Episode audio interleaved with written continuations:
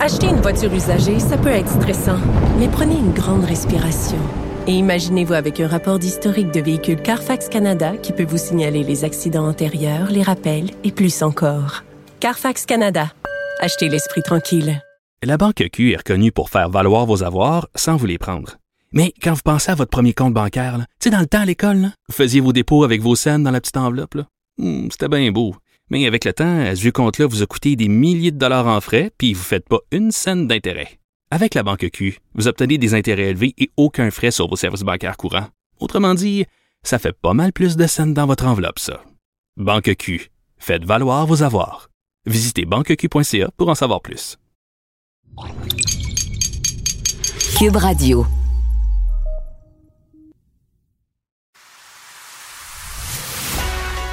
Il manie l'idée, la réflexion, la persuasion, le silence. Mario Dumont. Informé, cultivé, rigoureux. Il n'est jamais à court d'arguments. Mario Dumont. Pour savoir et comprendre. Bonjour tout le monde et bienvenue à Cube Radio. Euh, bon début de semaine. Fin d'année, à ce temps-ci de l'année, fin novembre, début décembre, les municipalités présentent leur euh, budget. Euh, C'était le cas à la ville de Québec et on parle de la plus grosse augmentation, euh, quoique bien en bas de l'inflation, parce qu'avec l'inflation, en particulier l'inflation sur la valeur des propriétés, euh, on aurait pu indexer beaucoup plus encore. Mais bon, on dit la maison moyenne à Québec va voir, va subir une hausse de taxes de 75 dollars. Euh, c'est la plus grosse, euh, faut remonter toute l'ère de Régis Labaume. C'est la plus grosse en 15 ans. Il y a les gens de Montréal qui se demandent ce qui va arriver, peu importe où vous habitez au Québec. La probabilité, vous comprenez, les valeurs des propriétés ont beaucoup augmenté techniquement, si les valeurs des propriétés ont augmenté de 20% puis qu'on baisse le taux de taxe de 20 bon, on maintient les taxes égales, vous allez me dire. Mais dans les faits, quand il y a une inflation, une augmentation comme ça, on baisse jamais les taux autant. Et les, les municipalités, qui ont des grands besoins financiers, bien sûr, en profitent pour venir chercher un peu plus d'argent. Donc, vous allez être curieux de savoir ce que ce sera chez vous. Et on rejoint l'équipe de Dans 100 le moment de notre Nouvelles. rendez-vous avec euh, Mario Dumont. Bonjour, Mario. Bonjour. Le premier ministre François Legault a exposé avec notre collègue Paul ses priorités en vue de la rentrée demain. Bon, l'éducation, il l'a souvent dit, mais disons que la santé euh, s'impose et pas à peu près là, en ce moment. Euh, La différence, c'est que sur l'éducation, euh, c'est toujours la priorité qu'énonce M. Legault. Et euh, je trouve qu'un des enjeux de ce début de deuxième mandat, c'est que c'est pas, c'est pas si clair ce qu'il veut accomplir. C'est une chose de dire euh, l'éducation, c'est ma grande priorité, OK? Mais c'est qu'est-ce qu'il faut faire? Qu'est-ce qui, selon lui, est l'urgence en matière d'éducation? Bon, on comprend qu'on Ouais. on rajoute encore des sommes là, colossales sur les travaux, là, j'allais dire l'amélioration des bâtiments, là, mais au moins la remise à niveau là, dans un état acceptable des bâtiments euh, qui ont été négligés. Remarquez que ça fait ça fait que 5-6 ans qu'on fait du rattrapage, qu'on a recommencé. C'est pas nouveau, on a fait 5-6 ans, mais les, bâtiments étaient dans un tel état que même quand on se pense en mode rattrapage dans les 5-6 dernières années, on a beaucoup augmenté les, les budgets sous Sébastien Proux et ensuite sous la CAQ, euh, Ouais. ça paraît pas encore vraiment. Ben oui, ça paraît pour les écoles qui ont été refaites, mais on est, on réussit pas encore le rattrapage. Il va falloir en faire encore plus, Ben encore oui. plus vite. Mais une fois dit euh, tout ça, Marianne, bon, les bâtiments, OK, mais qu'est-ce que M. Legault veut vraiment accomplir dans le et son gouvernement et son nouveau ministre Bernard Drinville, qu'est-ce qu'ils veulent accomplir? Ça, c'est la question. En santé, ben là, le défi est considérable. Euh, je sais pas, est-ce que je comprends que François Legault dit oui, j'ai une priorité forcément à la santé, mais dans le fond, tout repose un peu euh, sur les plans, euh, les projets, les tentatives de son ministre Christian Dubé. Est-ce que François Legault va pouvoir l'aider en allant négocier? C'est peut-être le rôle du premier ministre en allant négocier à Ottawa un rehaussement des, euh, des budgets pour la santé, peut-être. Ouais. On a reçu euh, Marois Rizki, critique libérale, évidemment, d'éducation. Elle est sortie de son congé de maternité, Mario, à l'instant d'une entrevue. Et euh, elle donne la chance aux coureurs, vraiment, la politique d'ouverture, je dirais. On va écouter un extrait ensemble. On a déjà euh, des discussions, euh, moi et M. Drainville, et je suis assez confiante que les propositions qu'on va faire, il n'y aura pas juste un ministre qui va les entendre, je pense que c'est aussi un ministre qui est prêt à écouter. Donc, je déduis quand même de ce que vous dites, là, qu'il y, a quand on parle d'ouverture, il y a une ouverture, vous laissez la chance aux coureurs à, à M. Dainville, c'est ce qu'on sent bien. Est-ce que ça va durer, Mario? C'est une bonne question, ça, Marianne. Ouais, ben, Marois Risky, là, est pas genre de député d'opposition. Oui, je pense que c'est la bonne attitude à avoir à ce moment-ci. Elle le sait, habile politiquement. Mm. Mais c'est pas le genre de député d'opposition, d'après moi, qui va donner un congé de quatre ans à son vis-à-vis, là. Euh, bon. Pour l'instant, euh, Bernard Drinville, clairement, on l'a vu dans le reportage qu'Alain Laforêt a fait hier, l'a accompagné dans une visite dans une école. Euh, Bernard Drinville a clairement choisi, depuis le jour de l'élection, de jouer, à part peut-être une ou deux entrevues qu'il a données un peu plus spectaculaires, qui ont plus ou moins bien passé, mais sur le thème de l'éducation, il a refusé la mm. plupart des entrevues. Euh, a joué le profil plutôt bas et euh, a visité des écoles, rencontré des groupes. Donc, c'est placé dans une espèce de mode écoute, constatation, euh, aller prendre le pouls de ce qui se passe sur le terrain. J'ai compris qu'au Saguenay, il s'est même fait engueuler par un enseignant, mais il a comme accepté ça. Euh, on va sur le terrain, les enseignants mm. nous disent ce qu'ils pensent, ils sont pas tous de bonne humeur. Bon, par contre, là, à partir de, à partir de cette semaine, il va devoir répondre aux questions à l'Assemblée nationale sur l'éducation et donc commencer à prendre des engagements parce que jusqu'à maintenant, il a pas, il s'est pas commis, il s'est pas mouillé, il a pas pris d'engagement, il a fait les constats, mais là, au fur et à mesure qu'on va l'interroger, je sais pas, mais sur les, le, manque de personnel, le manque d'enseignants, le manque de personnel non enseignant. Il a dit que c'était sa priorité. Il a dit que c'était sa priorité, mais on ne sait pas comment il va arriver ben, à faire en sorte qu'il y ait davantage de monde. Exactement. Il va falloir qu'il donne des chiffres, des objectifs, à l'intérieur de quel délai il pense atteindre ça, etc. Et c'est là que le, c'est là que le défi va commencer pour vrai. Là. Hum. Dur de donner des chiffres quand on ne sait même pas quels sont les chiffres du nombre de professeurs qui manquent parce qu'on réalise que euh, c'est pas colligé, qu'on le sait pas en temps réel. Ça aussi, ouais, puis il y, euh, y, a toute la façon de faire. Là. Quelle passerelle on va donner? Là, je pense aux gens qui n'ont pas étudié en enseignement mais plus, plus les enseignants du secondaire qui ont enseigné, qui ont étudié, pardon, dans un domaine. Ils ont étudié, je sais pas, ils ont un bac en biologie, ils ont un bac en français, ils ont un bac en mathématiques. Et là, vont aller euh, enseigner dans leur domaine. Donc, il n'y a pas de doute qu'ils sont compétents dans ce domaine-là. Ils, ont, ils ont des études universitaires dans, dans le domaine. C'est plus sur la pédagogie, le savoir comment enseigner. Alors là, à l'heure actuelle, c'est quand même un gros parcours qu'on leur propose, euh, qui prend des années, qui en décourage certains.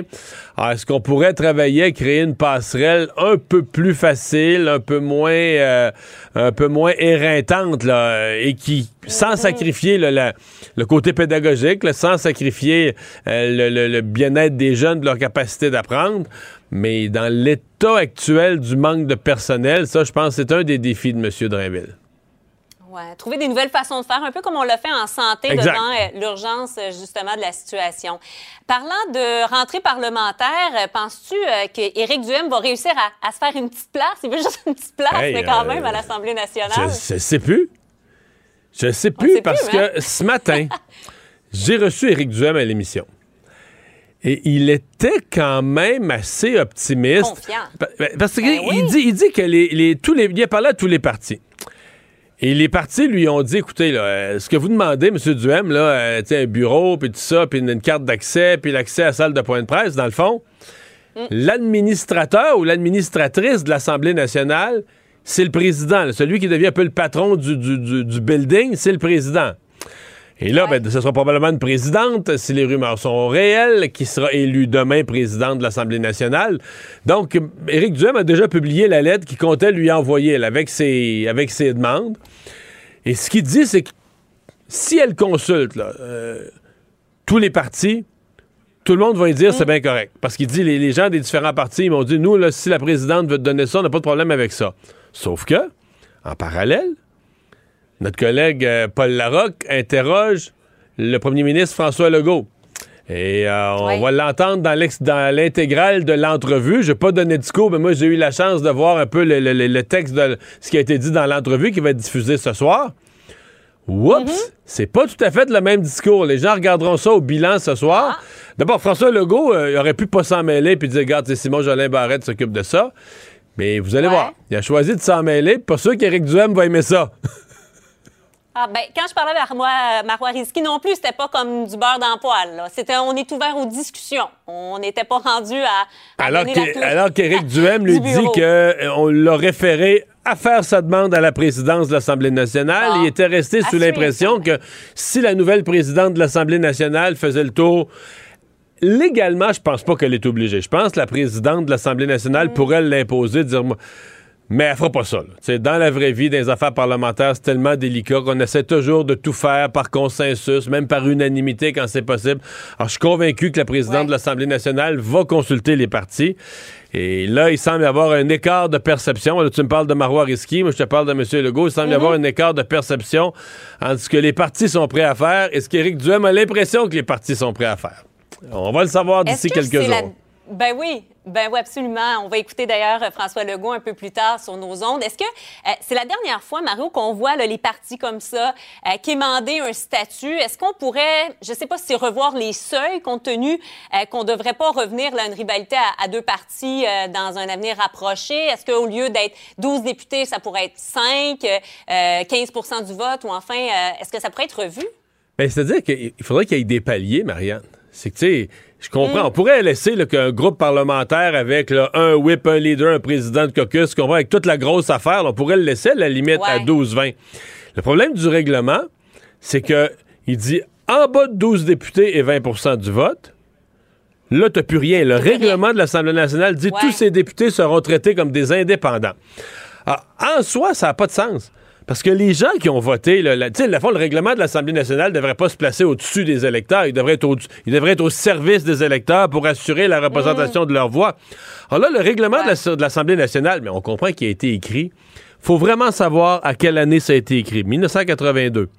Lors de l'élection de 1981, le Parti québécois a réussi un objectif qui leur tenait énormément à cœur, se débarrasser de l'Union nationale. Je remonte dans le temps. Parce que là, chez les francophones, le vote était divisé, puis René Lévesque avait une stratégie en plusieurs points. Sais, René Lévesque, à cette heure, on le présente comme un saint, mais il faisait de la partisanerie lui aussi. C'était un politicien, puis il voulait se faire élire. ben, tu sais. fait que là, il s'était fait un- une stratégie en plusieurs points pour détruire l'Union nationale, puis prendre leur monde, puis prendre leurs organisateurs, puis les faire disparaître. Ce qu'il a réussi à l'élection de 81, bye bye l'Union nationale, zéro député. Et là, ils ont réécrit le règlement. On s'entend dessus qu'ils l'ont écrit pour deux partis. En se disant, le Ouais. prochain qui va rentrer ici, là, il est aussi bien de se lever de, il est aussi bien de se lever de bonheur pour avoir de la place. Alors, c'est ça que, là, aujourd'hui, ben là, tu sais, le Parti québécois est rendu dans ce rôle-là. Les- C'est ça, avec le temps, les rôles changent. Mais donc, le règlement, Ben il n'y a oui. pas d'allure. C'est comme si le règlement euh, se place au-dessus de la population, puis dit aux, mettons, les 550 000, 500 qui ont voté PQ, ben, vous avez voté PQ, mais nous, on voudrait vous traiter comme des députés indépendants. Ben non, tu peux pas. C'est que ça n'a pas d'allure que le règlement ne prévoit pas que les partis, selon qu'ils ont ben, 10 sièges, 5 sièges, 3 sièges, mais différents types de reconnaissance de groupe. On pourrait associer des pourcentages utile, faire une combinaison. C'est une table qui se ferait, là. Mais si les partis travaillent de bonne foi là-dessus, je suis convaincu que cette réforme parlementaire, elle est vraiment, vraiment, vraiment essentielle. Le règlement actuel rend pas. Ben, le règlement actuel, il n'est jamais appliqué, dans le fond, Marianne, parce que ce que ça fait, c'est qu'au lendemain des élections, les partis reconnaissent que le règlement n'a pas d'allure, Ah oui. sauf que là, ils se lancent dans une négociation à la pièce, puis là, ça joue du coude, puis toi, je t'aime la Mm. face, puis là, si j'aide ce parti-là, moi, ça va me nuire à la prochaine élection. En plein de genre de calcul qui ouais. devrait pas se faire, là, tu sais. Merci beaucoup, Mario. Salut. On se parle demain. Au revoir. Savoir et comprendre l'actualité. Alexandre Morin-Villouellette. Bonjour, Alexandre. Hey, salut Mario. Alors, retour aujourd'hui à la cour à la- au palais de justice à Longueuil du euh, de celui qu'on appelle l'espion chinois, là, celui qui est accusé dans un dossier d'espionnage chez Hydro-Québec. Euh, en fait, il voulait être entendu, c'était ses représentations pour être libéré en attendant son procès. Oui, parce qu'il y a eu deux semaines de détention dite provisoire pour Yu Sheng Wang, là, ce citoyen chinois qui a été recruté en 2016 par Hydro-Québec et arrêté là, 12 jours après son congédiement. Et là, ça a pris deux jours d'audience complète au palais de justice de Longueuil là, pour que le juge Marco Labrie accepte finalement de le remettre en liberté. Et on s'entend, Mario, quand on parle d'un espion, c'est un peu la crainte hein, de le voir se volatiliser comme ça dans la nature. Alors, ça pourrait en surprendre certains de savoir comme ça qu'il va être libéré finalement, mais c'est pas là sans mesure pour l'encadrer. Là. Va devoir prendre une hypothèque judiciaire de 200 000 dollars sur ses deux propriétés immobilières. Sa copine va fournir une caution également, va devoir rester à sa maison de Candiac, pas changer d'adresse, se présenter une fois par semaine au quartier général de la GRC à Westmont, va se faire confisquer son passeport chinois, va pas pouvoir en demander d'autres et va avoir en tout temps sur lui un téléphone intelligent fonctionnel qui permet à la police entre autres de le géolocaliser et va devoir bien évidemment éviter tous les contacts avec des représentants du gouvernement chinois. C'est ça. En fait, c'est sûr que c'est un ensemble de contraintes euh, qui, sont importantes. La question, c'est parce que quand on avait entendu la couronne au point de départ, euh, il y avait vraiment euh, exprimé très, très fortement cette crainte. C'est le genre d'activité ou le genre de, de, personnes qu'on craint toujours de voir ne, pas ne pas revenir au pays, là, ou quitter le pays pour ne jamais y revenir. Là, on dit il enlève son passeport faut juste espérer, parce que tu sais, c'était le fond, le passeport, c'est un passeport euh, chinois. Euh, faut juste espérer qu'il n'y en a pas un deuxième sur un autre nom. C'est le genre de... Je sais qu'on voit ça dans les films, mais je suis pas sûr que c'est juste arrivé dans les films, là, que les espions aient plus qu'un... L'espèce de coffret secret avec 18 euh, passeports de plein de pays. Ouais, une pile, une pile, de cash, puis euh, c'est ça, quelques passeports, puis tout ça au besoin, sous des fausses identités. Même s'il a pas l'air d'un James Bond, là, on s'entend M. Yu Sheng Wang, là, pour ceux qui ont vu ses photos, ça se pourrait quand même, ça se pourrait, puis c'est ce qu'on a dit, là, la Cour est consciente que le risque zéro n'existe pas, mais ça peut être long, ce genre de procès, donc euh, de le remettre en liberté comme ça, c'était une des meilleures solutions, parce qu'on évoque quand même des peines maximales de 14 ans de détention au terme d'un tel procès. Mais je voyais son avocat dire, entre autres, que la préparation du procès euh, derrière les barreaux aurait été vraiment, vraiment complexe, euh, parce que, comme ça prend un interprète, la préparation de sa défense le risque d'être quand même assez assez longue, assez complexe, avec un interprète. Et donc, euh, d'amener un interprète. Euh, puis quand, en, quand tu vas le voir en prison, ben là, c'est des temps de des temps qui sont contrôlés. Tu sais, as X minutes, le temps que tu peux passer avec lui est restreint. Fait que son avocat disait que c'était pas mal plus simple de pouvoir euh, l'avoir en liberté, ne serait-ce que pour la préparation de sa défense. Mario Dumont. Rationnel et cartésien, il peut résoudre n'importe quelle énigme les yeux fermés. Questionnement qui est lancé euh, par un spectacle qui a lieu ce soir. C'est le groupe, la, troupe de danse, ou le groupe de danse Tangente, euh, qui euh, présente un spectacle. Mais ce qui est spécial, c'est que ce soir, c'est une soirée et le, spectacle est présenté dans quatre représentations. mais ce soir, c'est réservé pour les PANDC. Et donc, euh, PANDC, donc ce sont euh, des personnes euh, autochtones, noires, DC pour deux couleurs. Donc, personnes autochtones, noires ou de couleurs. Donc, comprenons que les personnes qui appartiennent pas à un de ces groupes-là, puis, puis, je suis pas toujours sûr ces groupes-là. Les autochtones, oui, il y en a qui ont des caractéristiques physiques plus visibles. Dans d'autres cas, c'est plus discret. Mais enfin, euh, si vous n'êtes pas identifié à un de ces groupes-là, euh, donc l'ensemble de la population euh, blanche entre autres, eh bien, vous êtes carrément pas admis. on dit que c'est une cette soirée-là. Je vais vous lire le texte. là. On a appuyé d'ailleurs, ça a été demandé, semble-t-il, par les artistes. On souhaite créer un espace de discussion et de partage sécuritaire entre PANDC après la représentation, un moment sans filtre où le partage entre les artistes et le public est fluide et sensible de par l'expérience complexe engendrée par la diversité des expériences. On va discuter avec euh, Muriel Châtelier. Elle est présidente et cofondatrice de l'Association des Québécois unis contre le racisme. Bonjour, Madame Châtelier. Bonjour, c'est uni contre le racialisme. Contre le racialisme, excusez-moi, c'est ça qui est écrit, j'ai mal lu. Euh, Madame Châtelier, euh, euh, parlez-moi d'un tel événement. Vous êtes à l'aise avec ça? Absolument pas, et c'est pour ça que j'ai lancé la question sur Twitter vendredi quand j'ai eu connaissance de cet événement-là. Donc, moi, j'ai la peau noire et je suis tout à fait contre ce genre de ségrégation. Je comprends pas comment, en 2022, au Québec, on puisse tolérer des choses pareilles. Parce qu'au final, euh, tout le monde est perdant euh, face à des initiatives pareilles. Ça crée des tensions sociales. De dire à quelqu'un, parce que tu es blanc, euh, tu peux pas te présenter à cet événement. Pour moi, c'est absolument inacceptable. On verrait jamais le contraire. On, on verrait jamais que des groupes, que des Noirs ou des autochtones soient interdits. Ben, euh, on, a, certains- on a déjà vu ça aux États-Unis avant Martin Luther King, là, euh, des écoles, des clubs de golf, des restaurants, je pourrais nommer un paquet d'établissements, puis c'était écrit à la porte interdit aux Noirs, puis si on a dit c'est ce qu'on ne veut plus jamais voir. Exact. Exactement, c'est ça. Ça a déjà existé. Mais ici, euh, aujourd'hui, est-ce que quelque chose comme ça serait possible, c'est envisageable au Québec? Moi, je ne pense pas. Euh, toute cette notion de, safe space, d'espace sécuritaire, euh, d'espace de discussion et de partage sécuritaire, vous, croyez à ça, que si, par exemple, euh, il y a dans la salle, il y a une diversité, mais qu'il y a des personnes blanches, le lieu ne, permet plus la discussion, ne permet plus l'échange, l'expression libre? Ben non, j'y crois pas. Je veux dire, je vis au Québec, je suis entouré de personnes blanches, et pour moi, c'est, ça, ça, ça- ça n'a aucun sens parce qu'on est supposé pouvoir dialoguer tous ensemble. Et puis, euh, je vois pas comment est-ce que c'est possible de safe space. euh, ce que ça fait, c'est que ça crée de la ségrégation euh, raciale. Et puis maintenant, on sait, on sait que les, chambres d'écho, ça, ça participe à l'augmentation des clivages et de la radicalisation. Donc, je vois pas comment est-ce que ça peut être euh, euh, positif pour qui que ce soit, que ce soit même pour les Noirs, que ce soit pour les Blancs. Je vois pas pour qui c'est positif.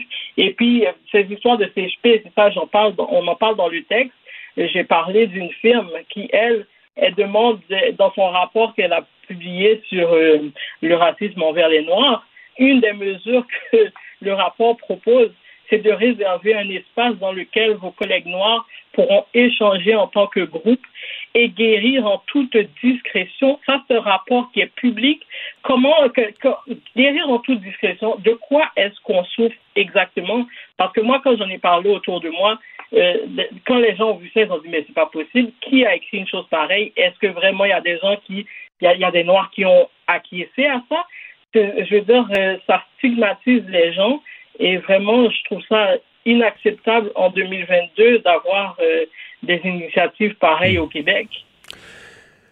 Madame Châtelier, une des questions, c'est peut-être euh, banal ou peut-être un drôle de questionnement. À chaque fois que je vois ce genre d'affaires-là, je me demande, euh, je me demande où, où ça mène. En fait, qui est qui est vraiment noir? Moi, j'ai dans mon entourage là euh, des jeunes issus d'une de, de, de mariage mixte, là, donc de métissage. Euh, une mère euh, haïtienne, le père était un Québécois de souche. Euh, là, leurs enfants, bon, là, ils se refont des conjointes. Là, ils sont, ben, ils peuvent avoir une conjointe qui est asiatique ou qui est québécoise de souche aussi. Et là, après ça, ça devient le hasard de la génétique. Ils peuvent avoir des enfants. Il peut en avoir un qui a plus de caractéristiques haïtiennes, qui va être plus foncé avec les, les cheveux, etc. Un autre moins. Fait que là, c'est quoi? Un, et son frère, un, un- un jeune et son frère qui sont à, je sais pas, à un quart ou à un huitième haïtien, là, euh, se présenteraient à l'événement, mais celui qui a pas la peau assez foncée, on va le refuser. Vous trouvez pas qu'il y a un point où si on embarque là-dedans, là, on- c'est quoi? C'est ce qu'on va avoir des cartes d'identité qui vont se créer avec des taux, là, de, à, partir d'un certain métissage, tu perds tes droits. Je sais pas où ça, où ça conduit dans une société aussi diversifiée que la nôtre, où il va y avoir de plus en plus de couples qui vont avoir des bébés, là, euh, dans des métissages multiculturels de tout ça, de toutes sortes, là. Exactement, c'est aussi notre point parce que c'est- aujourd'hui, on vit dans une époque où les gens se mélangent et c'est plus, il n'y a, plus vraiment euh, d'homogénéité. Il y en a, il y en a, mais je veux dire, on, on se mélange beaucoup.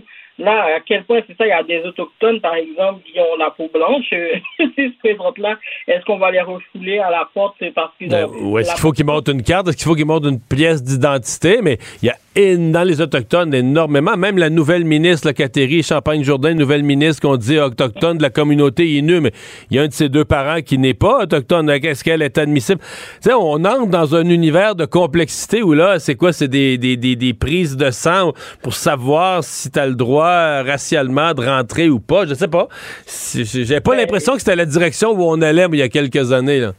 Non, c'est pas la direction où on allait. Puis euh, moi, ce que je me pose comme question, c'est est-ce que le ministre Lacombe, qui lui, euh, c'est le, ministère de la Culture, finance cet organisme-là, est-ce qu'il est au courant que ce soir, il ne peut pas se présenter à cet événement-là? Est-ce qu'il est d'accord avec ça? En tout cas, moi, en tant que citoyenne, euh, je ne veux pas que mes taxes aillent dans ce genre d'organisme où on fait de la ségrégation raciale, que ce soit de la ségrégation envers les Blancs ou les Noirs ou les Autochtones, peu importe, la ségrégation, c'est de la ségrégation. Et je ne peux pas dire à quel point je trouve ça vraiment inacceptable aujourd'hui. Mais, la thèse derrière ça, euh, je lisais un peu dans, dans leur document, la thèse derrière ça, c'est que les il y a eu tellement de discrimination. Prenons, parlons de la communauté noire seulement, parce que vous, êtes noir. Il y a eu de la discrimination pendant des siècles, euh, de, de, de, partant de l'esclavage, parlant, on parlait tout à l'heure des exclusions de, de lieux, d'écoles, de restaurants que pour réparer ça complètement, il faut aller plus loin là, que juste une, une égalité, mais qui serait une égalité de façade. C'est ça la thèse, c'est qu'il faut en faire plus pour réparer le passé. Vous pensez pas ça?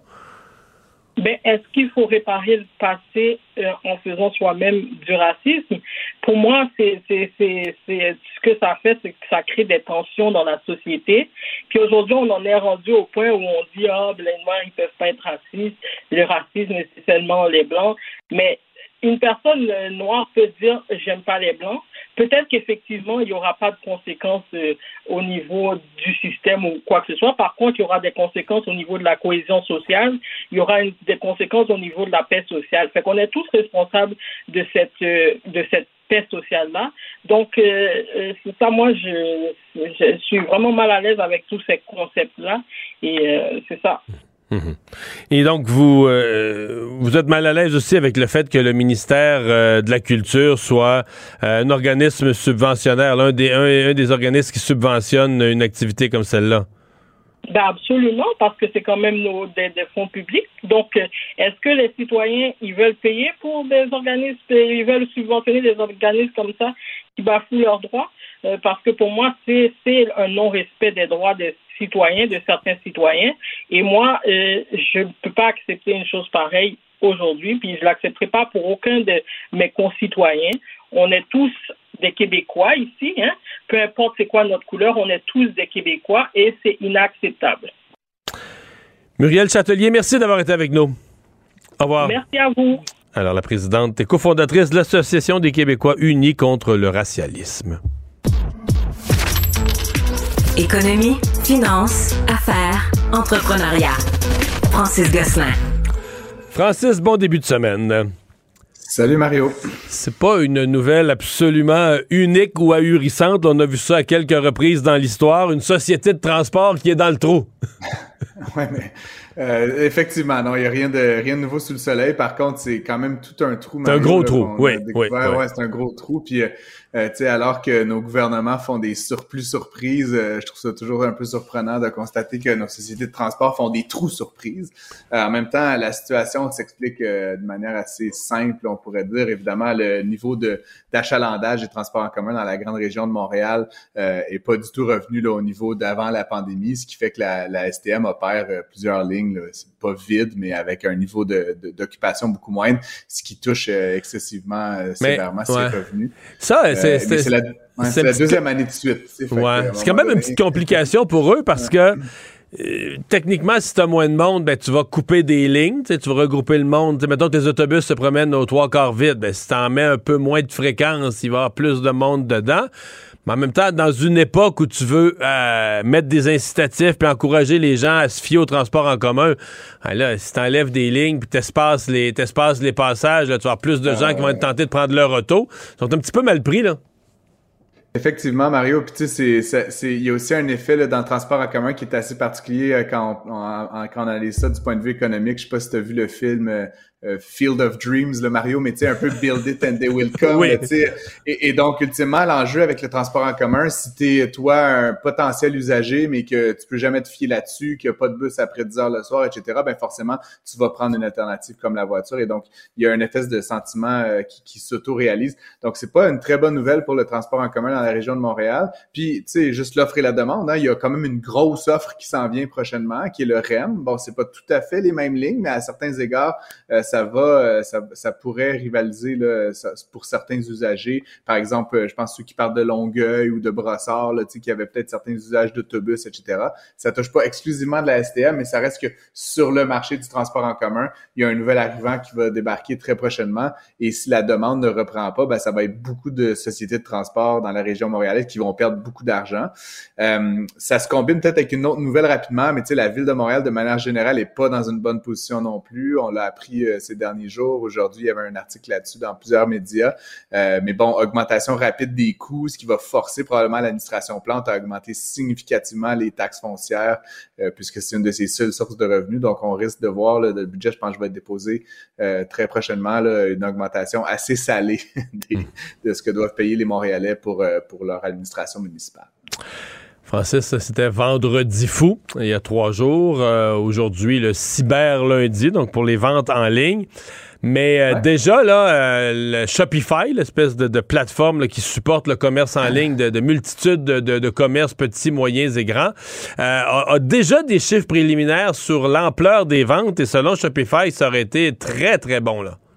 Ouais, c'est effectivement, là, on apprenait, donc c'est été annoncé un petit peu plus tôt aujourd'hui, là, mais euh, donc c'est une année record là, pour Shopify, dans le fond, qui, euh, qui effectivement, vu que c'est une société euh, qui regroupe plein de types d'acteurs, hein, c'est une plateforme qui offre des services de commerce électronique à des vendeurs ultimes, ben, ils, ont, ils nous apprenaient aujourd'hui qu'ils avaient eu une année absolument extraordinaire pour le Black Friday. Puis comme je l'expliquais la semaine dernière, Mario, le Black Friday, généralement, c'est un bon indicateur de quel genre de période des fêtes on va avoir. Donc, Shopify rapportait ce matin une augmentation de 17 de, des ventes sur ses boutiques par rapport à l'année dernière, ce qui est quand même, tu sais, l'année dernière, rappelons-nous, on était encore en, genre de fin de pandémie, encore des relents de confinement. Donc, donc, on pensait que cette année, les gens allaient migrer plus vers des points de vente physiques. Euh, que nenni, nous dit, nous dit Shopify.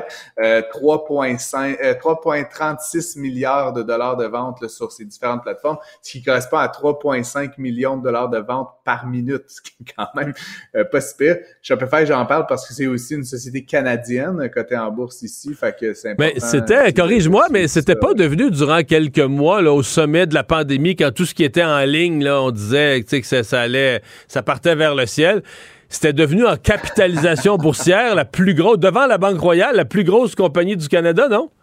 Ouais, le prix de l'action s'était enflammé, Mario, à 213 dollars par rapport à son prix d'émission initial qui était autour de 12 dollars de mémoire. Aujourd'hui, l'action, tu vois, elle en vaut 50. Donc, bon, après ça, on dirait tous les titres technologiques ont beaucoup souffert depuis le début de l'année, mais Shopify particulièrement avait eu cette espèce de, de, de montée extraordinaire de, de, de, de, la demande. Pourquoi? Ben parce que les gens étaient à la maison, donc tout le monde se, se partait des petites shops de chandelles puis d'impression de t-shirts.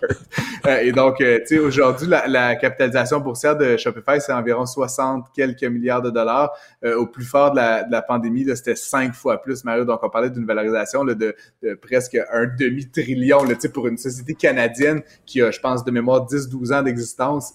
Ça n'a a aucun sens. Puis effectivement, euh, je crois qu'il traînait là, au sommet du palmarès canadien. Ouais, je pense qu'il y avait des... C'est la Royale, la plus, la plus grosse capitalisation au Canada de mémoire, c'est la Banque Royale. Mais oui, pendant quelques mois, il y avait devancé la Banque Royale. C'était un peu... Euh, c'est ça. Comme on dit, euh, en quelques années de fondation, mais là, ça n'a pas, euh, ça pas tenu. Puis, tu nous avais un petit peu prévenu là, que dans le domaine des crypto-monnaies, la chute de l'un risquait d'entraîner peut-être d'autres chutes dans son sillon. Ouais, ben c'est aujourd'hui qu'on a appris, j'en avais parlé déjà il y a quelques jours, quelques semaines, mais c'est BlockFi, donc c'est une entreprise qui est un prêteur, un peu comme Celsius dont on a parlé, là, dans laquelle la Caisse de dépôt avait investi. Bon, dans BlockFi, il n'y a pas d'investissement canadien à ce que je sache. Par contre, ce qu'il faut savoir, c'est que BlockFi avait déjà eu des difficultés au printemps dernier en raison de l'effondrement du prix des crypto-monnaies, enfin l'effondrement, euh, l'englissement, on va dire, du prix des crypto-monnaies. Et ils avaient donc fait un petit appel euh, du chapeau là, auprès de leurs amis. Et euh, leur sauveur, notamment, c'était FTX, dont on a beaucoup parlé ces derniers jours. FTX qui leur avait un premier montant de 400 millions de dollars US équivalent, puis qui avait remis 250 ou 275 millions euh, par la suite, avec l'option d'acheter BlockFi. Donc là, l'enjeu, évidemment, c'est qu'FTX est en faillite. Je pense que les, les bailleurs de fonds veulent rappeler certains de ces prêts-là. Euh, BlockFi a évidemment pas ces, capacités financières-là. Leurs livres ne permettent pas. Donc, ils se retrouvent dans une situation de faillite. Le Bitcoin a perdu juste 2 là, mais là, vraiment, on, on tend vers une nouvelle normale autour de 15-16 000 de prix du Bitcoin, ce qui est euh, près de 20 Si ça n'a pas baissé significativement, ça veut dire que l'annonce d'aujourd'hui était un peu anticipée. Elle était déjà escomptée dans la valeur que BlockFi allait, BlockFi allait planter. Là. Effectivement, puis on voit que tous ces acteurs-là étaient codépendants les uns des autres. Donc effectivement, la chute de FTX, pas mal de gens anticipaient que ça allait entraîner quelques autres mm. acteurs de moins d'envergure dans son sillon. Évidemment, tous les yeux sont arrivés sur les plus gros acteurs, Mario, le crypto.com, Binance, etc., qui restent en, vie. Euh, ils ont chacun leur tour essayé de montrer des preuves de réserves financières suffisantes. Euh, L'avenir nous dira s'ils vont réussir à survivre à cette espèce d'hiver des crypto-monnaies. Il y a une espèce de phénomène bizarre, hein, c'est moins bien ça va, plus les crypto-monnaies perdent de valeur. Donc, plus ces entreprises-là se retrouvent avec des livres d'actifs qui valent pas grand-chose. Donc, moins c'est probable qu'elles puissent faire euh, donc preuve de ressources suffisantes. Et donc, plus c'est comme un espèce de spirale euh, un peu infernale. Je sais pas comment on va s'en sortir. Il y avait un très bon papier dans The Economist ce week-end, ça se dit, ah, euh, qui, disait que les cryptos n'allaient pas aller à zéro dans la mesure où il y a encore une certaine utilité à ça, pas spéculative, mais tu sais juste pour fluidifier certaines transactions. Plusieurs banques utilisent les crypto-monnaies à certains égards, donc ça allait pas aller à zéro, mais c'est ça, ça augure mal, on va dire, pour la suite. Dans mais il y a quand même quelque chose qui s'est passé parce que la montée des cryptos, là, si je me reporte mettons, il y a un an, je mets à peu près, là. Euh, tu sais, t'avais tout à coup les les, les grands là, qui bâtissent des fonds mutuels, euh, au Canada au moins pour un, sinon deux, aux États-Unis euh, quelques-uns, euh, qui annonçaient, ben nous aussi, là, on va avoir notre fonds de crypto. C'est que si vous voulez investir dans les cryptos indirectement, t'achètes des fonds négociés en bourse, une espèce de fonds mutuel, ben, et t'achètes un fonds dans lequel le gestionnaire met des cryptos. Donc toi, tu viens d'acheter un fonds de crypto. C'était comme on disait, c'est l'institutionnalisation là, que c'est devenu. C'est plus quelque chose de risqué comme avant. Même les grands joueurs institutionnels créent des fonds de crypto. Euh, mais c'est comme si... Euh, l'impression qu'on a aujourd'hui, c'est que ce monde-là se sont juste fait attirer dans la vague, mais que ça n'a rien solidifié du tout, là. Euh, non, non, effectivement, Mario, puis je, ne serais pas surpris d'entendre que plusieurs acteurs financiers traditionnels, tu parlais des banques, des vont, vont liquider ça? Vont liquider ces positions-là. Ah, ça, ça pourrait faire très mal parce que tu sais, c'est comme une traînée de poudre. S'il y a un grand acteur, mettons un Goldman Sachs ou une, la Banque Royale, euh, qui, pour lesquels c'est des, c'est des très, très, très petites positions dans l'ensemble de leurs actifs. Tu sais, ils pourraient juste comme s'en débarrasser pour plus être associés à ça. C'est un petit peu toxique en ce moment. Mais là, si ça se mettait à si les acteurs institutionnels quittaient cet univers-là, ça pourrait faire effectivement très mal comme je dis, il y a encore une utilisation euh, certaine, euh, que ce soit Bitcoin, Ethereum, d'autres d'autres monnaies. Je pense notamment à toute la protection des droits sur la blockchain Ethereum. En tout cas, c'est un peu technique, là, mais, mais bref, il y a encore un usage pour ça. Puis tant qu'il y a un usage, il va y avoir une certaine valeur, donc pas zéro. Mais là, est-ce que la juste valeur, c'est 5 000, 15 000 ou 50 000? C'est ça qu'on n'a jamais su puis qui, est très difficile à déterminer euh, actuellement par rapport à cette fluctuation euh, soudaine. On peut-tu faire un peu d'autopromo, Mario? On fait ah une revue économique 2022 euh, jeudi euh, ensemble, je pense. Oui, on a enregistré ensemble, mais l'autopromo, ça serait de dire aux gens à quelle date ça va être diffusé, puis je ne le sais pas encore. ben you tell me. fait que je ne le sais pas encore, fait que je te jure que dès qu'on va le savoir, on va se faire de l'autopromo. Hey, merci Francis. Salut, à demain. Acheter une voiture usagée, ça peut être stressant, mais prenez une grande respiration. Et imaginez-vous avec un rapport d'historique de véhicule Carfax Canada qui peut vous signaler les accidents antérieurs, les rappels et plus encore. Carfax Canada. Achetez l'esprit tranquille. La Banque Q est reconnue pour faire valoir vos avoirs sans vous les prendre. Mais quand vous pensez à votre premier compte bancaire, tu sais, dans le temps à l'école, vous faisiez vos dépôts avec vos scènes dans la petite enveloppe. Hmm, c'était bien beau. Mais avec le temps, ce vieux compte-là vous a coûté des milliers de dollars en frais, puis vous ne faites pas une scène d'intérêt. Avec la banque Q, vous obtenez des intérêts élevés et aucun frais sur vos services bancaires courants. Autrement dit, ça fait pas mal plus de scènes dans votre enveloppe, ça. Banque Q, faites valoir vos avoirs. Visitez banqueq.ca pour en savoir plus. Économie familiale. Ici Ricardo. Et Émilie, marchand d'IGA. On a envie de vous inspirer à bien manger. À moins de 5 la portion. Suffit de repérer les produits valeurs sûres et de les cuisiner avec une de nos recettes. Les valeurs sûres, c'est bien pensé, hein? Bien sûr! Détails sur IGA.net. Mario Dumont. Probablement capable de vous battre à n'importe quel jeu de société tout en débattant des enjeux de société. L'exercice lui-même Mario Dumont. va faire sortir plus de vérité sur ce qui s'est véritablement passé à ce moment-là. Gérez donc ça, s'il vous plaît. Isabelle Maréchal. Mais c'est parce qu'à un moment donné, si on paye pas tout de suite, on va payer tout à l'heure. La rencontre, Maréchal Dumont. Bonjour Isabelle. Bonjour Mario. Alors tu veux nous parler de cet anniversaire euh, auquel j'avais pas pensé, mais ça fait 25 ans la loi sur l'équité salariale. Oui, en fait, euh, c'était même euh, la semaine dernière. Tu sais, ce genre de date auquel on pense pas tout le temps parce qu'on est souvent occupé à d'autres choses. Mais effectivement, c'est le 21 novembre 1997 que la loi sur l'équité salariale euh, a été, qui avait été adoptée l'année d'avant, donc en 96. en 97, elle est entrée en vigueur. Puis c'était vraiment le résultat d'un combat qui avait été assez épique pour les syndicats. Surtout, c'est vraiment grâce à eux que cette cette loi-là a réussi à se rendre jusqu'à l'Assemblée nationale. Puis je me souviens, mais c'était Louise Arel qui, qui la portait euh, à l'époque.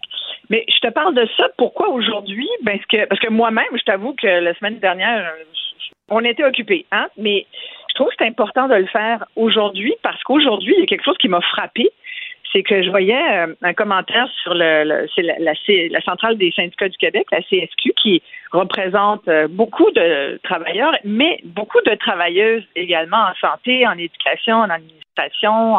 bon. Et euh, un des commentaires qu'ils ont mis hier sur leur page, c'était à partir du 27 novembre au Québec, c'est comme si les femmes travaillaient gratuitement. Je t'avoue que ça m'a comme saisi. je me suis dit, hein, comment ça, on travaille gratuitement? Puis ça m'est revenu qu'à peu près chaque année, à pareille date, ça a déjà été le 29 novembre, le 1er décembre. Ça dépend des années, euh, mais ça sent mieux pas tant que ça. C'est que finalement, à peu près toujours vers la fin de l'année, comme ça, à la fin du mois de novembre, on, se met à dire que les femmes travaillent gratuitement parce qu'on fait référence à l'inéquité salariale qui a toujours cours. Malgré le fait qu'on ait adopté cette loi sur l'équité salariale qui dit, depuis 25 ans, donc, ben, à travers à travail égal, euh, c'est-à-dire à travail, équivalent. égal ou équivalent, salaire égal. Donc, à salaire égal, donc, on s'attend que la personne fasse un travail euh, ou équivalent. Donc, c'est pas tout à fait la même, c'est pas forcément le même emploi, mais si ton emploi équivaut à celui d'un homme, ben, une femme devrait être payée euh, le même salaire horaire.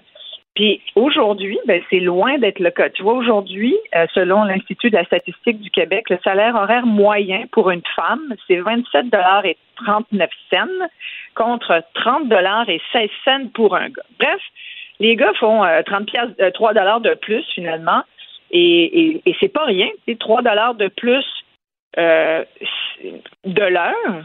Hein? On parle bien de l'heure ici, à la fin de la journée, à la fin de la semaine, à la fin de l'année il y a une grosse différence.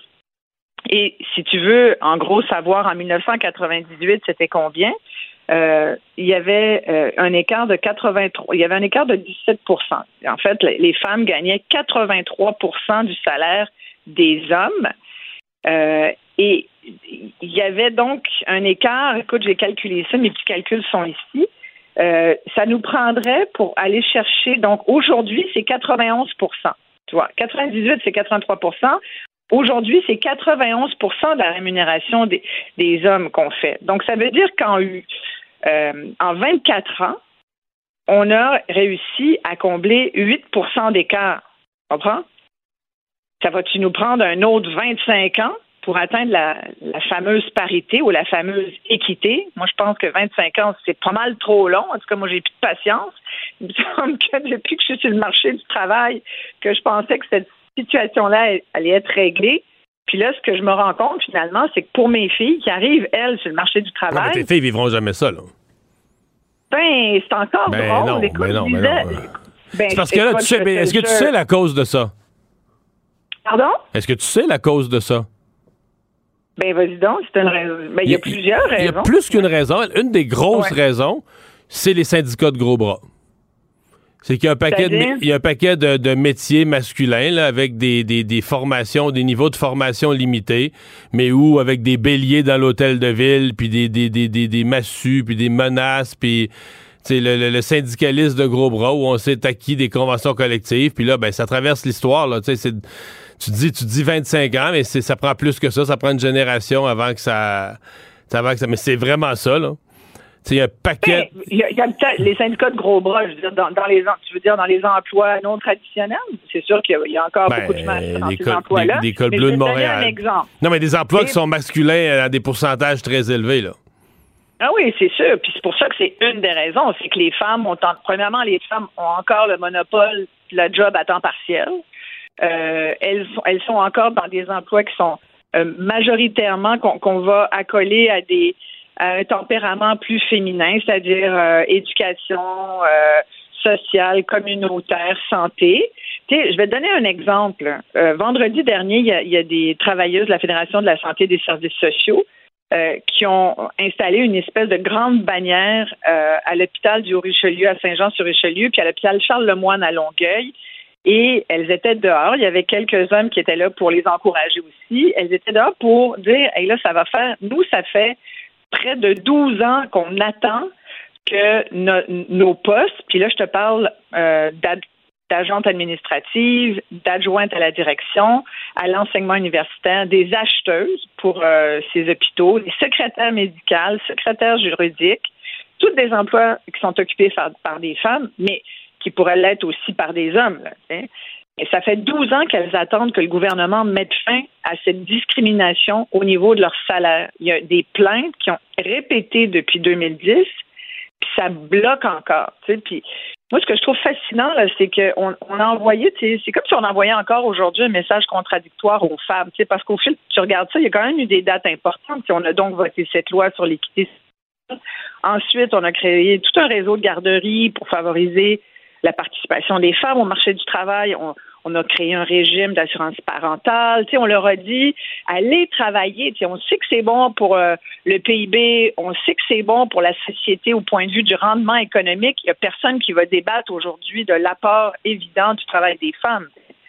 Puis en même temps, on lui dit, ben regarde, va travailler, fille. Ah, au fait, excuse, mais tu vas être moins payé qu'un gars qui fait le même job ou, ou l'équivalent non, ça, ça que existe. toi. Ben, ça existe juste dans Mais notre oui, domaine. ça existe, Mario. Tu sais, tu Ça peux- existe juste dans notre domaine. Tu peux dire non, mais les statistiques sont là. Toi qui aimes ça, Non, non, non, mais pas pour des travails. C'est parce que c'est parce que c'est pas les mêmes travails. là. C'est des travails à majorité masculine, mais tu peux pas.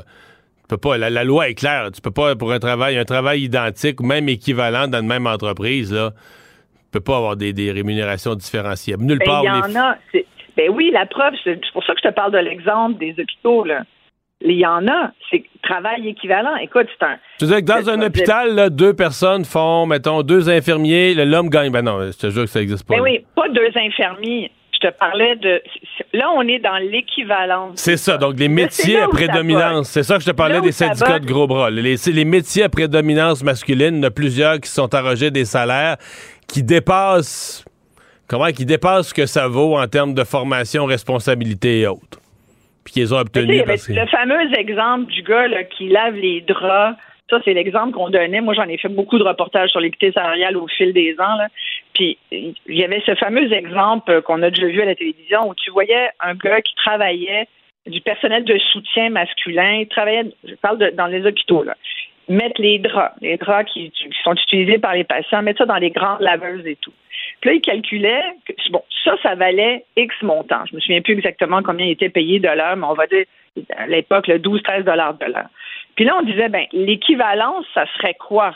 Ça serait, là, on, mettait en équivalence une secrétaire dactylo, les fameuses dactylo, qui, elle, était payée 9 dollars de l'heure. Il y avait 25% d'écart entre le salaire de l'un par rapport au salaire de l'autre. Puis on disait, ben, pourtant, la secrétaire, on lui demande finalement plus de qualifications, plus de compétences écrites, verbales, blablabla, que le gars qui met du linge, qui fait du lavage. Et, ça, ce genre d'exemple-là, mon exemple est gros, mais c'est un exemple qui a, été qui a fait école. Aujourd'hui, on est encore dans ce genre de problème. On dit, ouais, mais qu'est-ce que c'est qu'un emploi équivalent?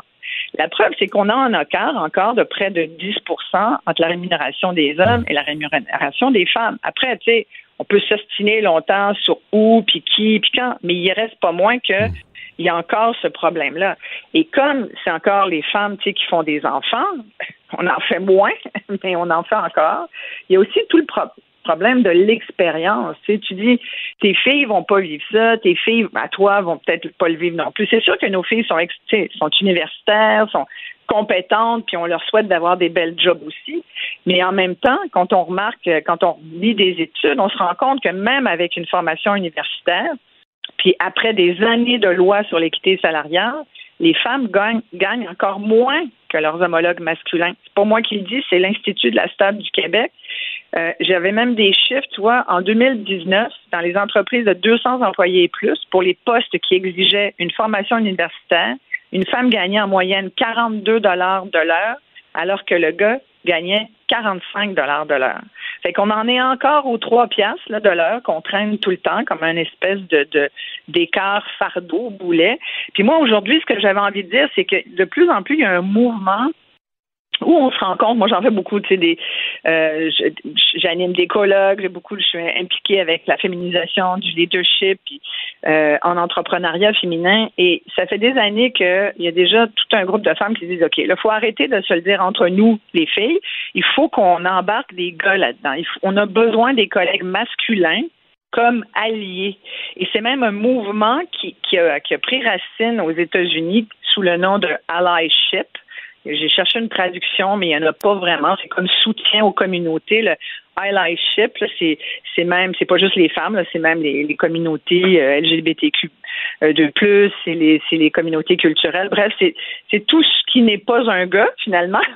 C'est comment on peut être un allié euh, mais moi, je, je, mets la cause des femmes en avant parce qu'on a poussé la journée où on n'aura plus de problème d'équité et, et, de parité, on pourra, on pourra régler cette question-là. Mais moi, je pense qu'il faut absolument que les gars soient avec les femmes dans cette hmm. lutte-là, que ce 10% on le règle. Tu sais, puis d'un point de vue planétaire, on disait il n'y a pas longtemps, je pense au début du mois qu'on a célébré le 8 milliards d'humains. C'est un peu inquiétant, là, mais ça fait beaucoup de monde. Mais tu, regardes dans des pays, là, je regardais les chiffres, il y a 2 milliards et demi de femmes sur la planète parmi ces 8 milliards d'humains qui n'ont pas les mêmes droits que les hommes. Fait ici, en même temps, je te dis ça, j'ai l'air de me plaindre, là, puis il y en a bien qui vont dire, ben ouais, mais calme-toi, c'est bien pire ailleurs. Puis oui, c'est vrai, c'est pire ailleurs. Tu regardes en Inde puis en Chine, c'est encore, encore pire. Il y a même une démographie qui prend une tangente inquiétante. Si tu te mets à lire là-dessus, là, tu finis affolé parce que tu te rends compte que finalement, euh, ça, risque d'avoir euh, des conséquences assez importantes sur la planète. Là. Mais ce qu'il faut parce qu'il y a beaucoup moins de femmes que d'hommes aujourd'hui. Puis je disais même que dans, aux Émirats arabes unis, il y a quelque chose comme 250 hommes pour 100 femmes. Il y a un déséquilibre démographique dans les sexes qui est, qui est assez incroyable. Mais ce qu'il faut retenir, c'est qu'aujourd'hui, pour des niveaux de scolarité équivalents, pour les mêmes statuts d'emploi, permanents, temporaires, pour les mêmes industries, les femmes sont encore sous-rémunérées par rapport aux hommes et l'écart est d'environ 10% fait Rassure-toi, dans 20 ans, l'écart va être euh, très, très, Dans 20 ans, mon Dieu, je vais être... Non, mais il ne sera pas, sera pas à parité. L'écart va être très favorable aux femmes. Il n'y a plus de gars à l'école. Il n'y a plus de gars dans les universités. Il n'y a plus de gars... Euh, toutes les facultés universitaires, sauf une, sont à 60-70% de femmes. Les gars font, finissent plus leur secondaire 5. Là.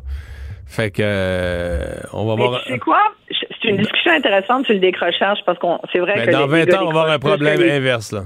Mais les filles aussi décrochent. Les filles aussi comment En fait, je pense que l'école a un problème, puis on aurait pu en parler parce que Bernard Drinville faisait une tournée des écoles aujourd'hui. Mais c'est vrai que c'est un vrai problème de décrochage. Puis on sait qu'on a des problèmes de main d'œuvre, puis de ça va être un problème d'emploi en général. Mais moi, je te parlais d'équité parce qu'aujourd'hui, je trouve qu'on devrait mettre la lumière là-dessus. Isabelle, merci. À demain. Ben, merci. Acheter une voiture usagée, ça peut être stressant, mais prenez une grande respiration. Et imaginez-vous avec un rapport d'historique de véhicule Carfax Canada qui peut vous signaler les accidents antérieurs, les rappels et plus encore. Carfax Canada. Achetez l'esprit tranquille. La Banque Q est reconnue pour faire valoir vos avoirs sans vous les prendre. Mais quand vous pensez à votre premier compte bancaire, tu sais, dans le temps à l'école, vous faisiez vos dépôts avec vos scènes dans la petite enveloppe. Hmm, C'était bien beau. Mais avec le temps, à ce compte-là vous a coûté des milliers de dollars en frais, puis vous ne faites pas une scène d'intérêt. Avec la Banque Q, vous obtenez des intérêts élevés et aucun frais sur vos services bancaires courants. Autrement dit, ça fait pas mal plus de scènes dans votre enveloppe, ça. Banque Q. Faites valoir vos avoirs. Visitez banqueq.ca pour en savoir plus. Ici Ricardo. Et Émilie, marchand d'IGA. On a envie de vous inspirer à bien manger. À moins de 5 la portion. Suffit de repérer les produits valeurs sûres et de les cuisiner avec une de nos recettes. Les valeurs sûres, c'est bien pensé, hein? Bien sûr! Détails sur IGA.net. Mario Dumont. Sous ses airs sérieux, se cache un gars qui ne se prend pas au sérieux.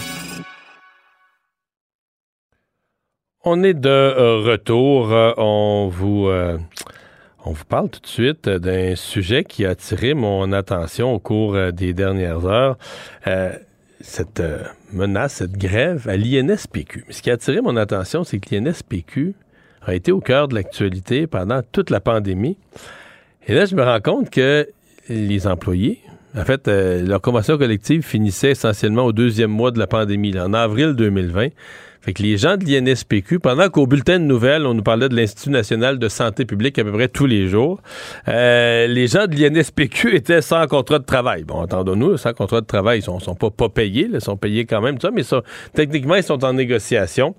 Et là, ben maintenant qu'on ne parle plus d'eux, en tout cas beaucoup, beaucoup, beaucoup moins, euh, ben là, ils essaient d'attirer l'attention sur leur travail et donc euh, euh, ont entamé aujourd'hui une grève. Il y a eu des manifestations. Il va y avoir d'autres manifestations. Montréal, Québec, grève de trois jours. Étienne Pigeon est président du syndicat des professionnels et de la santé publique euh, du Québec, affilié à la CSQ. Monsieur Pigeon, bonjour. Bonjour, Monsieur Dumont. Bon, euh, on pourra pas vous accuser d'avoir pris le Québec en otage pendant la pandémie. Là. Vous auriez pu faire une grève pendant que pendant que vos, vos employés auraient pu faire une grève pendant que c'était ultra sensible.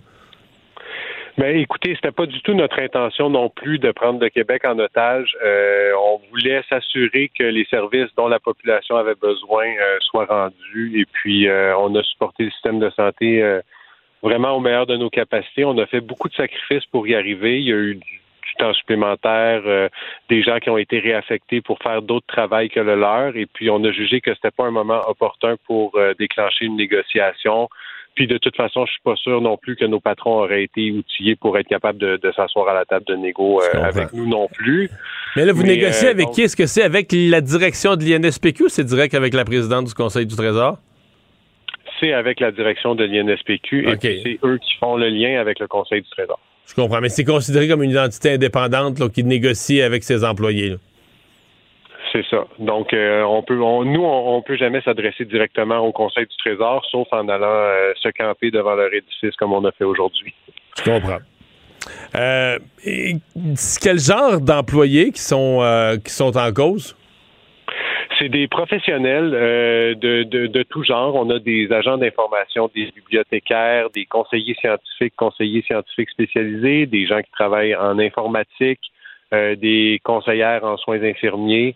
Euh, donc, on, représente plusieurs différents types d'emplois, mais euh, majoritaire, en fait, nos, nos membres sont tous des diplômés universitaires, donc ils détiennent un baccalauréat euh, ou euh, maîtrise et doctorat. Pour les conseillers scientifiques, c'est une maîtrise. Les conseillers scientifiques spécialisés, c'est des doctorats. Donc, donc ça, inclut les, ça inclut les conseillers fi- scientifiques là, de l'INSPQ, euh, de- dans la catégorie dont on parle. Oui, exactement. Donc, ceux qui, qui sortent les chiffres pour les, les données sur la COVID, qui ont fait ça pendant toute la pandémie, c'est ces gens-là. Est-ce que les employés de l'INSPQ étaient admissibles là, euh, aux bonifications salariales du grand secteur de la santé qui ont touché les infirmières, qui ont touché plein de monde? Là? À un moment donné, on s'y perdait, mais des gens, les travailleurs euh, de la santé essentielle à la pandémie, est-ce que les gens de l'INSPQ ont bénéficié de ces, euh, de ces primes-là? Euh, un très petit nombre de travailleurs à l'INSPQ ont eu droit à la prime de 4% euh, pour ceux qui ont été appelés à aller travailler, qui devaient aller travailler sur place. Euh, donc euh, au centre de toxicologie, de- des travaux en, en laboratoire, puis d'autres gens qui étaient affectés à différentes cellules de crise, mais ça a été une très petite minorité. Euh, je sais pas si ça s'adressait à 10 ou 15% de mes membres, là, mais c'était quelque chose du genre.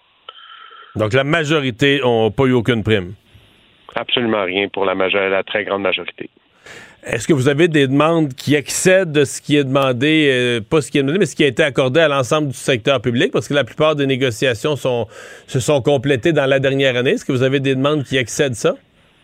Ben, ce qu'il faut comprendre, en fait, si on se compare à un, autre organisme comme le nôtre, qui est l'Institut national d'excellence en santé et services sociaux, l'INES, euh, on est euh, nos salaires sont inférieurs aux leurs quand on regarde les titres d'emploi scientifiques par une marge d'environ 20, 24 euh, nous, ce qu'on demande, c'est au moins pour les titres d'emploi qui sont équivalents à ceux du réseau de la santé, d'être au niveau du réseau de la santé, ce qui est tout à fait légitime selon moi. Mais pour les titres euh, d'emploi scientifiques comme conseiller scientifique qui requièrent une maîtrise, alors que dans le réseau de la santé, les comparables requièrent un baccalauréat, ben on demande un petit peu plus, mais on se retrouve tout de même à pas être au niveau de nos collègues de l'INES. Donc, eux ont des titres d'emploi qui requiert maîtrise et doctorat, et puis ils ont réussi à obtenir beaucoup plus. Donc nous, ce qu'on vise, ce serait la parité avec eux, mais on a déjà mis de l'eau dans notre vin euh, à cette négocie, et puis euh, malgré tout, on n'est pas capable d'avoir un règlement. Donc là, trois jours de grève. Parlez-nous un peu des moyens de pression, manifestations. Il y en a eu aujourd'hui même? Oui, donc il y en a eu aujourd'hui à partir de 10 heures devant l'Assemblée nationale. Euh, il y a eu des discours, on a eu la visite de quelques députés, euh, une grande marche euh, qui a suivi, donc il y a eu des rues qui ont été barrées. Si vous avez essayé de traverser la Grande Allée, ça n'a pas marché à ce moment-là. Demain, vous allez être là pour accueillir les, députés? Parce que c'est la rentrée officiellement demain? Donc demain, on n'y sera pas parce qu'on aurait été perdu dans, une mer de, de ah oui, plusieurs manifs, c'est ça. Oui, c'est ça pour la, la, réforme du système euh, électoral.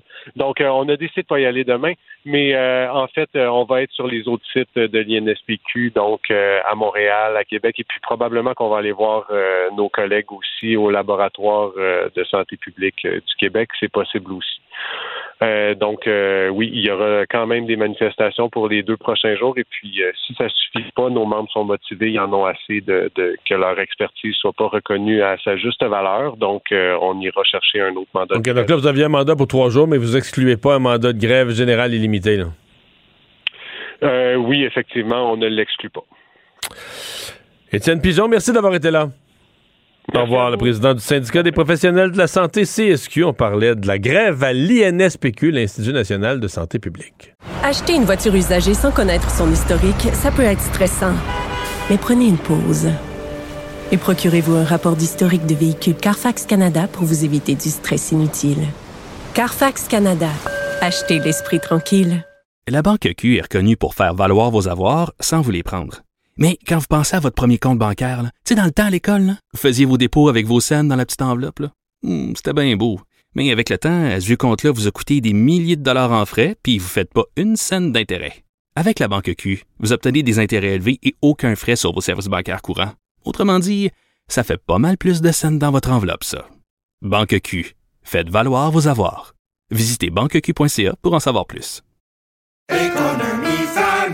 Ici Ricardo. Et Émilie, marchand d'IGA. On a envie de vous inspirer à bien manger. À moins de 5 la portion. Suffit de repérer les produits valeurs sûres et de les cuisiner avec une de nos recettes. Les valeurs sûres, c'est bien pensé, hein? Bien sûr! Détails sur IGA.net.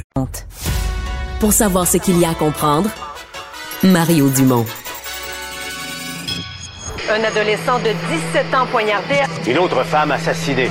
Il est visé par des allégations d'inconduite sexuelle. Les formations politiques s'arrachent le vote des familles. Comment faire fructifier votre argent sans risque?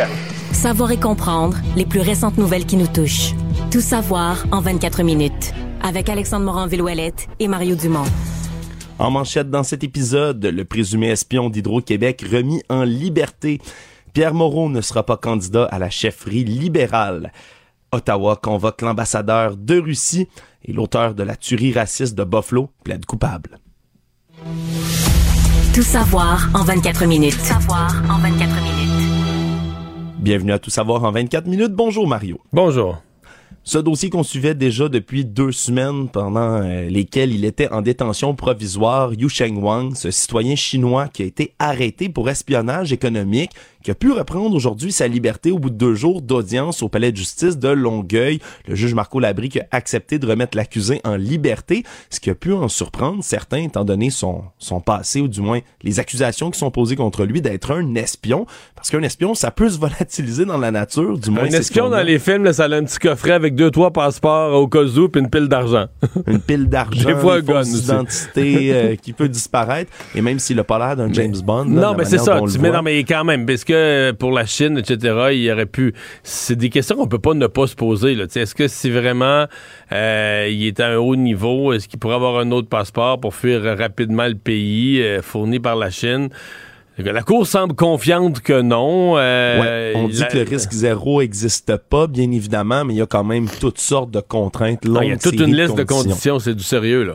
Oui, c'est du sérieux. Une hypothèque judiciaire de 200 000 dollars qui a été prise sur ces deux propriétés immobilières qu'il a, entre autres à Candiac. Sa copine, elle, va devoir fournir une caution de 1000 dollars. Il va devoir être assigné à résidence, ne peut pas changer d'adresse, va devoir se présenter à la cour dès qu'il est requis, euh, remis. On en a parlé tout à l'heure, son passeport chinois, il ne peut pas en demander un autre. En plus de tout ça, il doit se rapporter une fois par semaine au quartier général de la GRC. Il va devoir conserver, surtout sur lui, en tout temps, un téléphone intelligent fonctionnel pour qu'on puisse le géolocaliser et on ne peut pas, bien sûr, de son côté, contacter les représentants du gouvernement chinois tout sauf les représentants diplomatiques de son pays qui vont l'aider dans sa défense. Et ce qu'on expliquait, Mario, entre autres, c'est que ça aurait été compliqué en prison, avec les interprètes qui sont requis dans le cas de M. Wang, d'être capable d'organiser le procès comme il faut. On comprend quand même les motivations de la justice dans tout ça. Oui, en partie. Euh, oui, oui. Euh, Il y a aussi que son avocat ce matin a dit, bon, dans l'enquête sur remise à liberté, puis là, il y a une partie qu'on ne peut pas savoir, qui va rester, en tout cas pour l'instant, qui va rester confidentielle. Euh, au cas qu'on ait un procès devant un jury, là, je suppose qu'on ne veut pas influencer le jury. Mais le juge aurait testé, là. Est-ce qu'il y avait une défense crédible à présenter? Et il semble que, en tout cas, par son ses réponses, la conviction de ses réponses, l'aplomb de ses réponses, il a minimalement ébranlé le juge là, sur le fait que c'était pas. euh, ben, il faudrait qu'il y ait un vrai procès. que C'était pas si clair que ça. C'était pas 1 et 1 égale 2. C'est clair que c'est évident qu'il est coupable. Puis, euh, tu sais, il Ouais. l'avoue lui-même quasiment, euh, soit par aveu ou par ses malaises. Là, mais que non, il a il a l'air à présenter une défense quand même qui est d'aplomb. Il Donc- a affirmé qu'il voulait rester, entre autres, pour laver son nom et prouver son innocence. Donc, euh, faut croire que ça, ça a convaincu le juge Marco Labrie dans cette histoire-là. On a des nouvelles sur le front de la chefferie, la course à la chefferie qui n'est pas complètement entamée, évidemment, du côté du Parti libéral du Québec, mais les spéculations vont bon train depuis, évidemment, la démission de Dominique Anglade, l'ex-chef. Et là, il y en a déjà des noms qui tombent, ou du moins qui confirment qu'ils ne seront pas là. Aujourd'hui, c'est le cas de Pierre Moreau, euh, qui va renoncer à la course à la chefferie du Parti libéral du Québec, malgré quelques appuis quand même qui s'étaient manifestés en sa faveur. On sait qu'il y avait des bons libéraux, des ex-ministres, entre autres, qui auraient beaucoup aimé que M. Moreau se représente. Je pense même qu'il y en avait pas mal, moi. C'est mon feeling. Ouais, parce qu'on on parle de son âge, tu sais, en disant, ouais, il a à peu près le même âge que François Legault, ça aurait pu l'aider quand même. C'est un, c'est un âge en ce moment en politique. On pense à Joe Biden, Donald Trump, euh, toutes sortes de leaders dans le monde qui prouvent qu'ils ont une certaine expérience, ça semble pouvoir fonctionner auprès de certains électeurs. On dit aussi que c'est un ténor quand même, là, qui était quand même capable de rassembler les anciens du parti comme certains nouveaux. L'autre côté, il y a encore et toujours cette espèce de crainte d'être encore dans les vieux meubles du parti, si on peut les appeler Ouais. comme ça, de pas trop changer les valeurs. Toi, est-ce que tu penses que ça aurait été le, le candidat idéal peut-être dans cette situation-ci pour Ben, le Parti libéral? En fait, je n'utiliserai pas l'expression candidat idéal, mais ça aurait été un candidat très fort. Hmm. Et une des craintes des libéraux, ou des libéraux en tout cas lucides, c'est qu'il n'y ait pas de course. Puis là, qu'on vous comprenne bien, je veux pas être méchant, mais tu sais, qu'il y avait une course avec juste André Fortin puis Monsef Déragi, juste ces deux-là. Puis là, on se rend compte, mettons, au bout d'une couple de semaines, ouais, Monsef Déragi, il est bien bon, il s'exprime bien, mais il n'y a pas vraiment de racines profondes dans le parti. Fait qu'on se rend compte que ça va finir, cette course-là, 80% contre 20, puis ils sont juste deux. On s'entend que c'est pas l'excitation qui va faire vendre des cartes de membres, qui va, euh, qui va faire euh, euh, que les Québécois vont regarder les débats entre les deux assis sur le bout de leur chaise, puis voir des. C'est ça le danger pour le Parti libéral, c'est d'avoir une course qui est qui, qui est plate, là, qui est poche, qui est ordinaire. Ouais. En des même gens, temps, des gens qu'on pourrait- connaît pas ou peu, que le grand public connaît pas ou peu, puis que finalement on sait d'avance qui, qui va gagner, fait qu'on la suit pas la course. Est-ce qu'en même temps, on veut, on veut aller chercher justement des candidats qui ont des disons des idées, des opinions complètement différentes? Est-ce qu'on aimerait ça Ben dynamiser ça, là, le plus on exagère toujours ça. On dit que ça prend des idées nouvelles, là. Mais là, des idées nouvelles, oui, euh, des nouvelles approches un peu, mais le Parti libéral, c'est le Parti libéral. T'as t'as pas un candidat qui va dire Moi, j'ai une idée nouvelle, je vais être souverainiste à l'intérieur du Parti libéral. Non, mais tu comprends-tu? Peut-être pas jusque-là, je comprends. Non, non, mais c'est ça, je veux dire, c'est que on est allé. Donc, c'est vraiment des approches, des, des, des façons de prendre le discours libéral, de l'adopter, de l'adapter, pardon, au thème d'aujourd'hui. Euh, Mais bon, jusqu'à quel point, tu sais, exemple, le virage environnemental, Dominique Anglade a voulu le prendre un peu, mais ça n'a pas vraiment pogné, parce qu'il y a beaucoup de membres libéra- libéraux, c'est pour ça qu'ils voulaient entendre. Puis il y a déjà Québec solidaire qui est sur ce terrain-là, que les gens disaient, ceux qui sont vraiment verts, ils disaient, ben là, tant qu'à être vert, je suis bien de voter Québec solidaire, je gaspillerai pas mon vote avec les libéraux. Fait que c'est pas évident, les idées nouvelles. À un un parti politique a son créneau, puis il doit travailler à l'intérieur de ça. Donc pour moi, là, c'est une très mauvaise nouvelle pour les libéraux, dans le sens que c'est un candidat d'envergure, comme moi, je pensais sincèrement qu'il allait y aller. Si je voulais en ajouter une couche, est-ce qu'en disant ça, est-ce qu'en y allant pas, euh, Pierre Moreau vient pas aussi dire que à quel point la tâche est colossale, qu'il a regardé ça, il a fait le tour du jardin, puis qu'il est, est comme un peu découragé, là, il voit pas... euh, Ouais. Il- Si, si ça avait été, euh, si ça avait été une bonne année, ou du moins s'il y avait eu plus un d'espoir pour le Parti fort, libéral, ça, puis qu'il y avait l'espoir. Parce que lui, lui, il est rendu dans la soixantaine. Fait que lui, c'est sûr qu'il doit regarder dans 4 ans, puis se dire, lui, je pense pas qu'il y a une perspective de 8 ans, là, où il y aurait, je sais pas quoi, il y aurait 72 ou 73. ou- Tu sais, je pense que lui, il regarde ça. Est-ce que dans 4 ans, je pourrais être premier ministre du Québec? Et Ouais. j'ai l'impression que son refus, c'est un peu parce qu'il s'est lui-même répondu non à cette question-là. Actualité. Tout savoir en 24 minutes. L'ambassadeur de la Russie au Canada, Oleg Stefanov, a été euh, à nouveau, on va le dire comme ça, encore convoqué par la ministre des Affaires étrangères, Mélanie Joly. Cette fois-ci, c'est dans la foulée de publications de plusieurs gazouillis sur Twitter qui étaient hostiles à la communauté LGBTQ+. Ça a commencé jeudi dernier parce que les députés russes ont voté dans leur pays des amendements qui élargissent de manière considérable les applications de la loi qui interdit la propagande, là, je demande guillemets, LGBTQ+. On a dit au départ, la famille, c'est un homme, une femme et des enfants. Là, faut comprendre, c'est pas le compte public du gouvernement russe. C'est vraiment celui de l'ambassade au Canada. Et donc, ça a fait réagir plusieurs, dont des ministres libéraux comme Randy Boissonneau, Pascal Saint-Onge, qui sont eux-mêmes issus de cette communauté. On parlait là, de, de- de commentaires homophobes, ni plus ni moins que la- de la part de la Russie. Ce qui est assez étrange, c'est que le compte Twitter de l'ambassade russe en a rajouté plusieurs couches, fait toutes sortes de publications. En fait, euh, assez à se demander étranges. qu'est-ce qu'ils font. Est-ce que c'est de la provocation? Est-ce que c'est l'ambassadeur qui a une obsession qui est vraiment homophobe? Mais on se dit, c'est- vraiment étonnant, là, un compte de diplomate qui se met à faire euh, une espèce de discours. euh, Ouais, pis c'est pas juste le discours, c'est les images. On a publié, là, sous le commentaire de la ministre Saint-Onge, qui évidemment dénonçait tout ça haut et fort, une photographie du tsar Nicolas II de Russie qui était avec sa famille. Il disait, là, pouvez-vous expliquer comment vous êtes apparu dans ce monde si ce n'est que d'un homme et une femme? Après ça, en répondant à M. Boissonneau, on a montrer des images religieuses. là. de ce que j'ai compris, c'est l'icône de Notre-Dame de Kazan, que je ne connais pas du tout, euh, pour te faire part de mon opinion là-dessus. Mais euh, on voulait faire valoir ses propos avec tout ça. Euh, Mais pourquoi l'ambassade fait ça? C'est plus ça, là, c'est- ça ressemble à vraiment de la provocation. De dire, regarde, au Canada, ça va mal passer. On le sait. Puis, mais pourquoi? Qu'est-ce qu'on vise? Qui on veut faire réagir? Euh, ça m'étonne, d'ailleurs. Pas certain que c'est ce que pense l'ensemble de la population en Russie non plus, en passant. là. Ouais, Fait ils sont que, pas, pas- euh, autorisés à s'exprimer sur le sujet, non, semble-t-il. Marie. non, mais j'ai trouvé un, j'ai trouvé que c'était une intervention de la Russie euh, fort bizarre. Ouais, très étrange. On verra comment cette convocation, là, si elle donnera quelque chose, parce que je le rappelle, c'est vraiment pas la première. Savoir et comprendre. Tout savoir en 24 minutes. Un jeune homme de 19 ans a été condamné aujourd'hui à 5 ans de prison, une peine euh, assez, euh, disons, assez importante, considérant qu'il était mineur au moment où ces infractions de proxénétisme et de trafic de drogue ont été commises. Il avait été arrêté en mars 2021 alors qu'il y avait une frappe qui faisait tomber un petit réseau de proxénétisme dans lequel il comparaissait. Mais là, on a on a demandé vraiment une peine pour adulte parce qu'il a eu plusieurs peines par le passé en chambre de jeunesse et ça n'a jamais ramené sur le droit chemin. Et là, lorsqu'on a euh, donné cette sentence-là de 50 pénitenciers, la cour a dressé là, un portrait vraiment peu reluisant du jeune homme qu'on qu'on considère comme un menteur, manipulateur, contrôlant et hypocrite, qui faisait miroiter là, une espèce de monde de merveilles idylliques à ses victimes dans lesquelles elle se ferait beaucoup d'argent, alors que sa consommation à lui de drogue coûtait 200 dollars par jour au moment de son arrestation. C'est pour ça que ça prenait beaucoup d'argent qui rentre.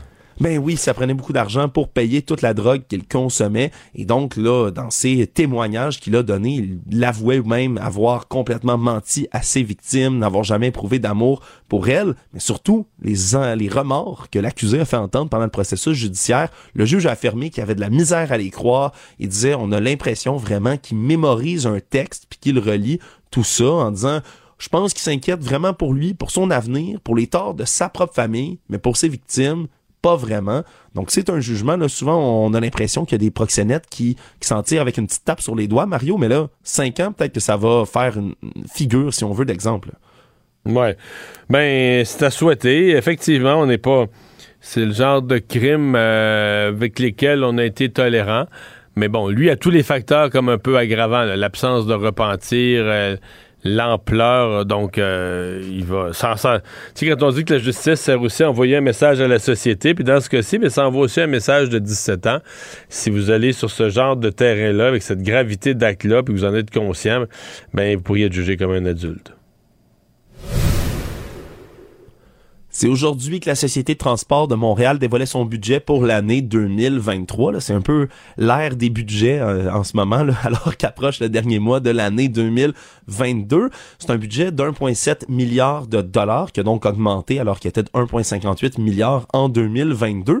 Mais c'est pas ça qui a retenu le plus l'attention, Mario. C'est que le trou financier dans lequel se trouve la STM, lui, continue de se creuser. C'était 43 millions de dollars de déficit l'an dernier. On est à 77,7 millions de dollars pour l'année à venir. On parle entre autres de la hausse des coûts de déplacement, mais aussi l'entretien des trains Azur. Hein. On a l'impression que c'est encore tout neuf, euh, ces, ces wagons là, qui sont apparus dans le métro, mais il faut tout de même les entretenir. Donc on veut maintenir un niveau de service similaire à 2022, mais il risque d'avoir aussi une hausse des déplacements mais le trou comme ça financier continue à se creuser.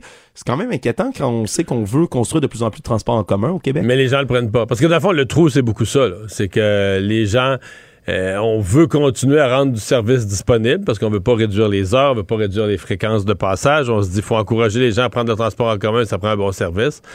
Mais dans les faits, depuis la pandémie, on a un problème d'affluence. Au départ, on se disait, bon, les gens vont pas travailler, mais là, il reste du télétravail, ça a sûrement un rôle, il y a quand même beaucoup de gens qui vont travailler. Mais le transport collectif semble moins intéressant, moins, moins euh, attirant qu'avant. C'est comme si une partie des gens l'ont délaissé. C'est ça le dilemme. Est-ce que tu. C'est tout ce que tu vas prendre comme geste pour réduire les dépenses euh, et mettre plus de minutes entre chaque passage ou d'en mettre moins tard le soir ou de, de réduire l'offre ben c'est sûr qu'il y a quelqu'un quelque part qui va te dire ben moi là, le métro je le prenais mais là je le prends plus il est plus dans mes heures etc et eux ben leur but c'est que une majorité de gens euh, utilisent le transport en commun. Donc comment est-ce qu'ils vont euh, comment est-ce qu'ils vont résoudre la quadrature du sexe? C'est la grande question. Tout savoir en 24 minutes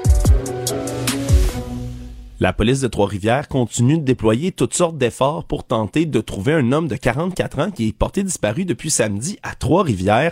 Pedro Eduardo Malpica Ramos aurait quitté le bar Le Zénob, qui est dans le secteur du centre-ville, à pied vers 2h15 dans la nuit de samedi à dimanche. On dit qu'il était dans un état le second, donc avancé, on peut peut-être deviner sur l'alcool selon certains témoin, mais on ne l'a plus retrouvé depuis. Aujourd'hui, on a visité l'école dans laquelle il enseigne pour tenter d'en savoir plus, mais surtout rassurer les étudiants auxquels il enseigne habituellement. Et là, depuis dimanche matin, les pompiers de Trois-Rivières ont ratissé les berges du fleuve Saint-Laurent très près de la rivière Saint-Maurice avec des embarcations nautiques, un poste de commandement qui a été déployé également sur place. Donc il est toujours, on est toujours à la recherche. Mais c'est vraiment du mystère là.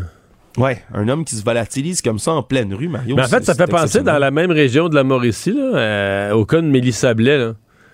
Mm. Mélissa Blais avait quitté, c'était à Yamachiche, à Louisville. Non, c'était à Yamachiche. avait quitté un bar et puis euh, euh, les gens l'ont vu. Puis on l'a jamais, elle, n'est pas à dire, on l'a jamais, jamais, jamais revu. là. Ça doit faire, je sais pas, cinq ans de ça. On l'a jamais revu. Elle est sortie d'un bar. Il y a différentes hypothèses, mais on n'a jamais retrouvé euh, aucune trace là, de, son, euh, de son passage à quelque part. On a fouillé là-bas aussi le cours d'eau. On a, on a regardé toutes les hypothèses. On n'a jamais retrouvé. Ouais, c'est difficile dans ces cas-là, là, surtout ça peut être un mystère, mais quand des quand on n'a pas d'aide non plus des gens du public nécessairement, là, les gens l'ont vu, mais tu sais, t'es à 2h, 2h15 du matin, tu vois quelqu'un qui a l'air un peu chaud, qui sort d'un bar, tu sais, t'es pas nécessairement porté de t'inquiéter pour ça, là, tu, je veux dire, tu- à moins que la personne soit dans un état de détresse extrêmement là, avancé, euh, c'est pas un comportement qui est étrange en soi. On Mais là, je voyais que là-bas, il y a quand même des, des- des bénévoles, des organismes bénévoles. Il y a beaucoup de gens qui s'activent, qui s'inquiètent et qui s'activent là, pour euh, l'enseignant en question. Économie. Il y a un gros projet qui va voir le jour à la Bay James, projet de 380 millions de dollars de la société Alchem pour démarrer la construction d'une usine, mais surtout l'ouverture d'une carrière de lithium à la Bay James. Et ça va être autofinancé par l'entreprise. C'est un gros gis- gisement de 40 millions de tonnes qui est à proximité, surtout de la route de la Bay James et de la communauté CRI d'Eastmain. Donc, on parle pas d'un gisement qu'il faut aller en hélicoptère se rendre. Non, non, il est déjà tout près d'une route. On veut commencer l'exploitation début 2024. Ça va se faire sur une période d'une vingtaine d'années, créer 220 emplois. Mais c'est surtout une étape de plus, si on veut, dans le grand plan du Québec en ce moment, là, de faire de la province une plaque tournante vraiment là, des batteries de voitures parce que le lithium c'est la composante la plus importante qu'on retrouve dans cette construction là qui, est au cœur des véhicules électriques on le rappellera on peut parler de prix Mario il y a 4 ans c'était 400 dollars la tonne que ça se vendait le lithium maintenant 5000 dollars la tonne en 4 ans. Ça s'est multiplié par 12, ni plus ni moins. Donc, c'est les bonnes nouvelles, encore une fois. on n'a pas l'impression que le- la, la demande pour des véhicules électriques puis les besoins d'en construire est sur le bord de se de s'éteindre. Là. On a le sentiment qu'on même Ben qu'on est encore dans les premiers balbutiements. Le Québec veut se positionner. Puis on parle beaucoup des batteries dans les véhicules, mais on se dit si on vient dans un monde, si on vit dans un monde un peu euh, la pensée d'Elon Musk, on vit dans un monde où l'électricité est rare, euh, bon, tu sais, il faut, euh, la conserver, là, un des enjeux de demain. Donc, euh, je dis ça Elon Musk parce que lui a beaucoup travaillé là-dessus, là, des piles, mais des piles aussi pour la maison. C'est l'idée que l'é- l'électricité, l'énergie est si rare qu'il faut trouver une façon de l'emmagasiner. Quand on en a, quand on en produit, quand on en produit via l'éolien, peu importe, quand on en produit, on ne devrait pas la laisser se gaspiller. On devrait Ouais. automatiquement l'emmagasiner dans les piles, dans la pile de demain là, qui va être ultra performante puis légère, toutes les qualités qu'on n'a pas encore tout à fait. Là. Ouais, ça me fait rire que tu fait rire que tu dises ça parce que on dirait j'entends le nom d'Elon Musk puis je suis là ah c'est vrai. Elon Musk Il a déjà fait des choses sérieuses, il y a déjà eu une... Non, parce que Tesla, c'est aussi ça. Le Tesla, c'est des autos. Mais techniquement, c'était aussi toute une idée de, de- d'emmagasiner l'énergie, d'emmagasiner l'électricité dans la, pile de demain. Ouais, puis c'est une bonne nouvelle, surtout aussi, euh, si on veut, qu'on peut afficher comme ça de la, de, part de Québec sur les marchés internationaux. Parce qu'au moment où on a fait l'étude de faisabilité de ce projet-là, on estimait que ça allait être à peu près à une valeur de 1000 dollars la tonne. Puis déjà, à 1000 dollars la tonne, la rentabilité était considérée comme excellente. donc, hors du commun. Si on est rendu à 5000, c'est cinq fois plus en ce moment. Et qui nous dit que ça augmentera pas encore. Donc, est-ce que ça va pousser nos entreprises à vouloir venir s'installer au Québec et à participer à cette espèce de grand projet d'avoir la chaîne complète des voitures électriques ici au Québec? Ben, ça reste à voir, mais c'est une très bonne nouvelle. Actualité. Tout savoir en 24 minutes. Une étude de l'Association québécoise de la défense des droits des personnes retraitées et pré-retraitées a été publiée aujourd'hui et démontre que près de la moitié des Québécois qui sont âgés de plus de 60 ans n'ont pas accès à un revenu viable qui leur permettrait de vivre dignement. On parle d'un, ni plus ni moins qu'un mouvement de pauvreté invisible qui touche les aînés. Et donc, on est sous le seuil des revenus viables à 50% mais si on compare, personnes âgées de 25 à 59 ans, c'est 29,6% qui ont un revenu faible. Donc, c'est vraiment disproportionné du côté des aînés. Donc, on est, euh, on est quand même inquiet de cette situation-là. Est-ce que, est-ce qu'on a à s'inquiéter pour nos aînés, Mario? Ben oui, il faut, toujours s'en inquiéter. Il n'y a pas de doute. D'avoir la distribution de, de l'âge. J'ai l'impression que les, très, très vieux doivent être ceux qui ont un revenu inférieur. C'est sûr que l'in- l'inflation fait énormément mal aux aînés parce qu'à leur gruge, pour, leur Ouais, parce que l'inflation, ça aide les salaires des travailleurs actuels, mais quand tu es à la retraite. T'as euh, pas d'augmentation ça de revenus proportionnelle, puis c'est pas juste ça. C'est que si tu t'étais ramassé 300 000 pour ta retraite, ben là, ton 300 000 cette année, là, il vient de perdre 7-8% de sa valeur. L'inflation vient gruger. Tu sais, l'inflation vient gruger la valeur de l'argent.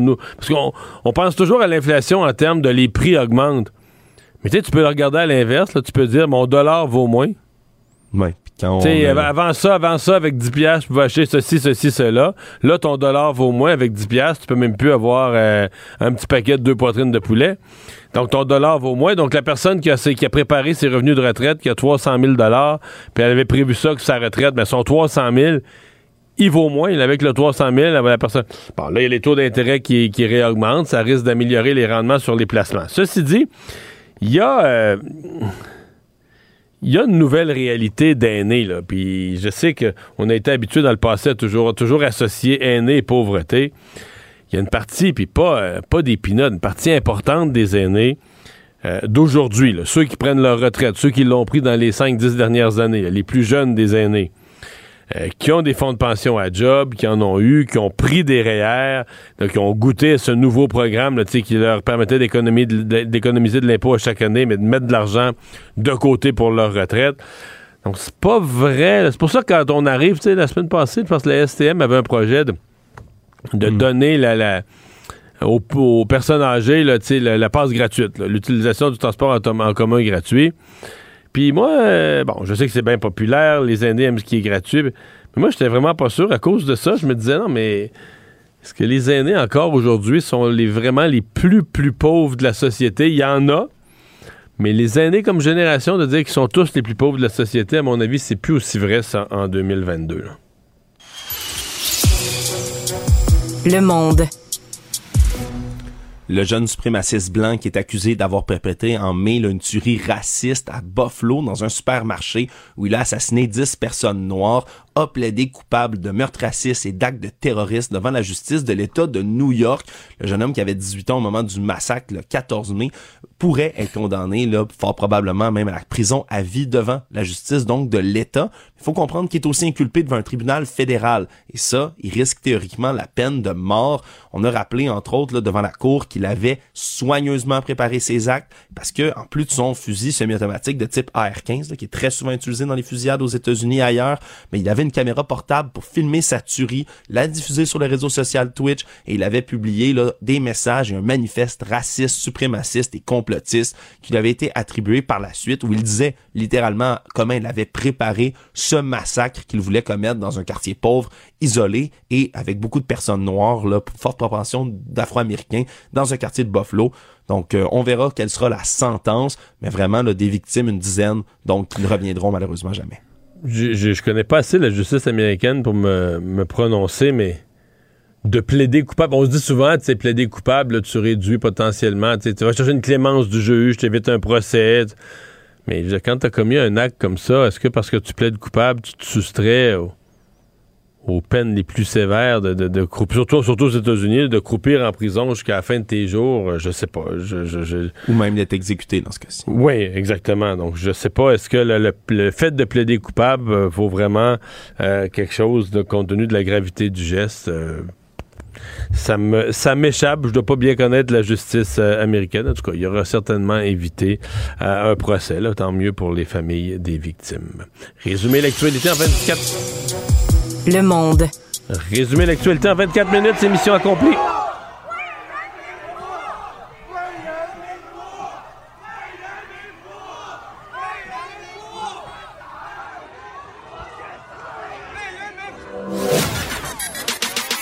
Tout savoir en 24 minutes. Un nouvel épisode chaque jour en semaine. Partagez et réécoutez sur toutes les plateformes audio. Disponible aussi en audiovisuel sur l'application Cube et le site cube.ca.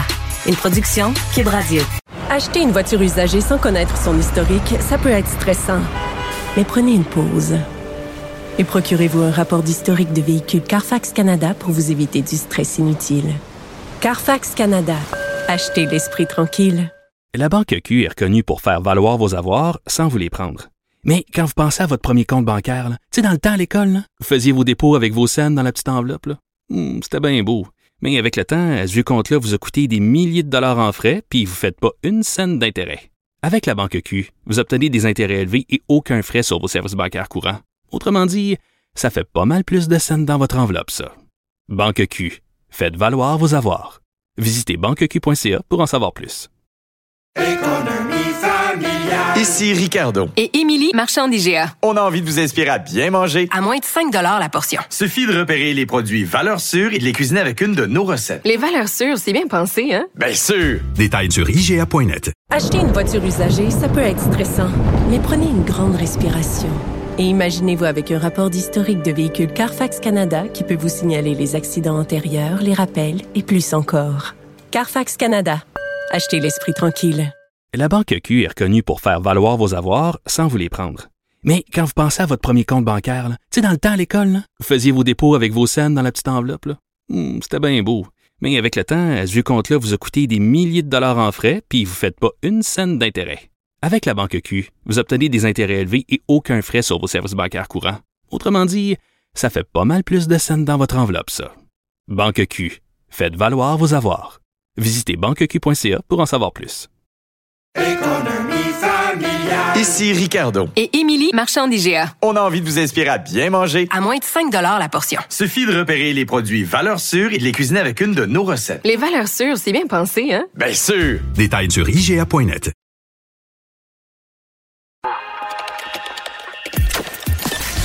Mario Dumont. Plus pratique que n'importe quel moteur de recherche. Une source d'information plus fiable que les internets. Pour savoir et comprendre, Mario Dumont.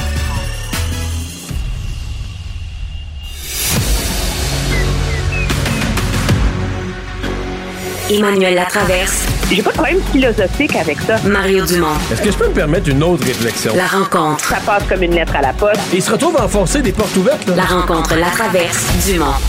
Bonjour Emmanuel. Bonjour. Alors, ce matin, à LCN, j'ai reçu Éric Duhem, euh, qui, euh, pour parler de sa lettre, là, qui a envoyée à la nouvelle présidente de l'Assemblée nationale, la future présidente de l'Assemblée nationale, qui sera élue cette semaine. Et euh, il semblait confiant. Une lettre dans laquelle il y a ses demandes. Il veut avoir un bureau à l'Assemblée nationale, un accès à la salle de conférence de presse pour être proche des journalistes, pour faire ses interventions. Et il semblait confiant que ça pouvait lui être accordé. Puis j'ai posé la question, est-ce que si la, la nouvelle présidente de l'Assemblée, fraîchement élue, consulte tous les partis parce qu'elle va le faire. Une, nouvel- une nouvelle personne à la présidence là fera pas un geste unilatéral. Si elle consulte tous les partis, est-ce que vous avez l'impression que, les partis vont dire, oh, on est bien d'accord qu'Éric Duhem est ça. Et lui semblait confiant, avait l'impression de ses discussions avec euh, chacune des formations politiques, avait l'impression que c'était, que le principe était accepté qu'on allait donner une espèce d'accord à ça. Euh, c'est pas ce qui ressort, Emmanuel, de j'ai un long préambule parce que c'est pas ce qui ressort de l'entrevue qu'a accordé euh, François Legault à notre collègue euh, Paul Larocque. Non, M. Legault a plutôt fermé la, porte, je veux dire, euh, à double tour en disant, écoutez, là, l'Assemblée nationale, c'est le lieu pour les élus. M. Duhem il veut faire des points de presse, il peut aller l'autre bord de la rue, à la tribune de la presse, parce qu'il y a une salle dédiée à la tribune de la presse pour faire des conférences de presse. Puis côté financement, écoutez, excusez-moi, il va déjà recevoir 1,5 million par année du DGEQ. Euh, c'est assez, là. Mais il en demande pas. Alors, il en c'est demande pas de toute si- façon de l'argent. là. Non, il en demande pas de, de toute façon, mais ce qui m'a euh, ce qui m'a frappé, c'est la manière avec laquelle M. Legault a comme tracé une ligne dans le sable autour de l'idée de élire ou pas élire des gens, puis en faisant référence au financement qui vient du DGEQ, puis c'est sûr que c'est une position qui va être jugée antidémocratique, impopulaire et tout le reste, là. Mais dans les faits, M. Legault met aussi le doigt sur le bobo, tu sais. Puis je pense que l'inquiétude au sein du gouvernement, c'est le phénomène du doigt dans l'engrenage.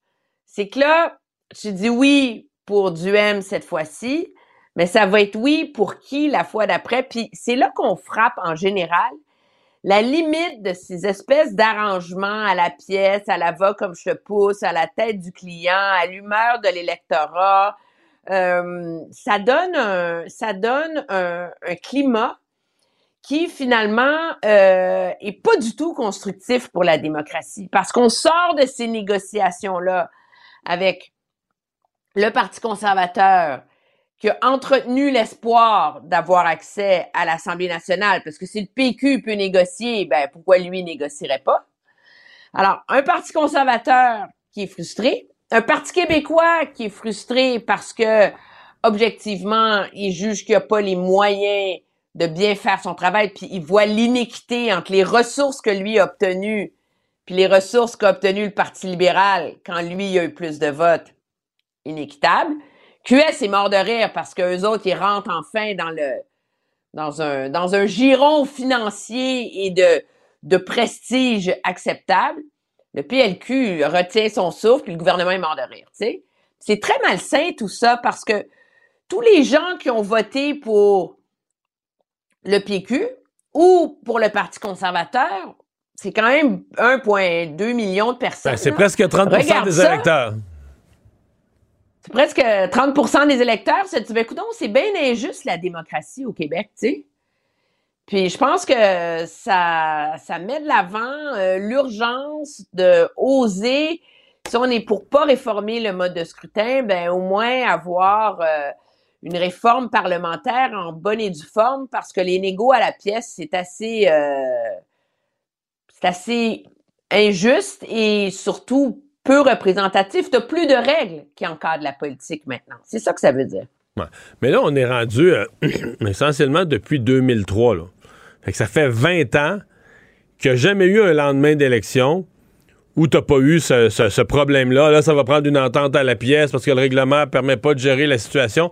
Dire, quand pendant toutes les élections sur 20 années consécutives, puis il y a eu une coupe de mandats majoritaires minoritaires qui ont été plus courts sur le lot, sur 20 ans, c'est parce que le règlement, il, il marche plus. Le règlement, il est plus. À chaque fois, à toutes, toutes, toutes les fois, ça te prend une entente particulière. Il me semble que tu peux pas avoir une mesure plus claire du fait que le règlement ne convient plus. Il était parfait quand il y avait juste deux partis, c'était impeccable. Mais là, il convient plus à la nouvelle réalité, à quatre puis cinq, cinq partis, là, quatre qui ont eu des élus, mais dans les faits, cinq partis qui étaient au débat des chefs puis qui ont eu un vote significatif. Non, mais je suis absolument d'accord. Puis l'idée, c'est pas de dire qu'il faut que le PQ soit traité comme le Parti libéral euh, parce qu'ils ont eu plus de votes. Moi, je pense que dans une démocratie où le fait de réussir à faire élire quelqu'un dans un comté, c'est aussi important, euh, il y a une distinction à faire entre des partis politiques qui sont populaires mais qui ont qui se font pas élire, des partis qui se font élire, mais il y a moyen, moi je pense, de mettre en place une forme de réforme qui reconnaîtrait ça. T'as de 0 à 5 partis, à 5 sièges, t'as droit à ça, de 5 à 15, t'as droit à ça, de 15 à 20, euh, au-delà de 25, t'as droit euh, à, à temps, là. Euh, mais c'est clair que ce, que ce débat-là, je pense, euh, s'impose parce qu'on est vraiment dans une ère en plus où il y a une plus grande polarisation du débat politique, où il y a un désengagement de la population, euh, où il y a beaucoup euh, de cynisme, où il y a des forces pour miner la crédibilité de la démocratie, puis à un moment donné, euh, c'est la crédibilité de l'exercice qui pèse, qui pèse dans la balance très clairement. Là. François Legault, qui a aussi dans l'entrevue abordé le thème de l'immigration.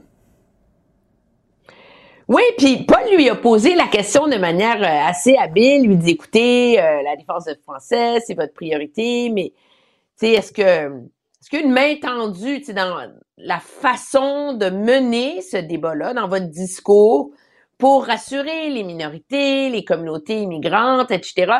Puis j'ai été frappée, c'était comme, c'était un but ouvert, là. Il y avait juste à, c'était tellement facile, d'aller scorer un... Puis M. Legault a pas saisi la perche du tout, du tout. En disant, moi, ma priorité, c'est protéger le français. Le nombre de francophones haut à Montréal est en bas de la barre des 50% Donc, on sent que M. Legault ne se sent même pas le besoin de, de d'ajuster son discours.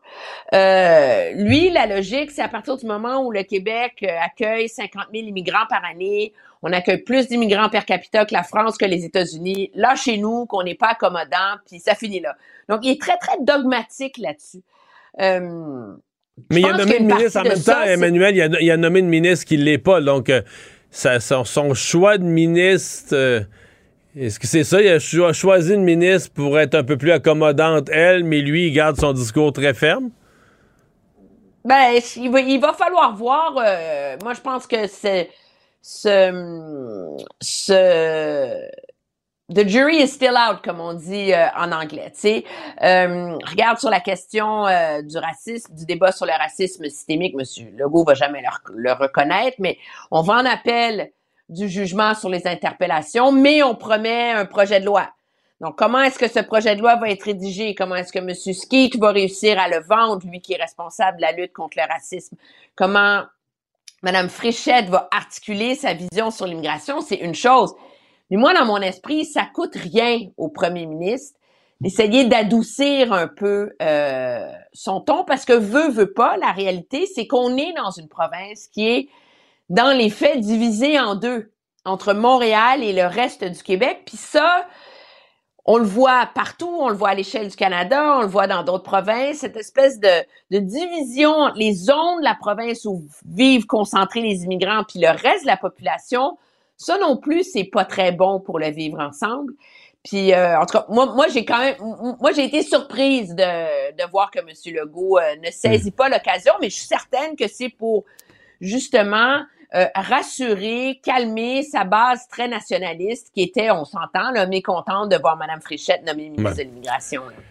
Euh, il nous reste une minute. Si je te demandais ton appréciation, euh, parce que comme une longue entrevue, là, une grande entrevue, euh, bon, qui va être diffusée ce soir au bilan, mais de, de- du ton général, parce qu'on a beaucoup parlé de, je pose la question parce qu'on a beaucoup parlé de la campagne électorale où M. Legault avait l'air de, avait l'air de mauvaise humeur, avait l'air relativement maussade, etc. Le ton général de cette entrevue-là, là, à quelques heures de la, de la rentrée parlementaire, ça t'a- parlementaire, ça te dit quoi?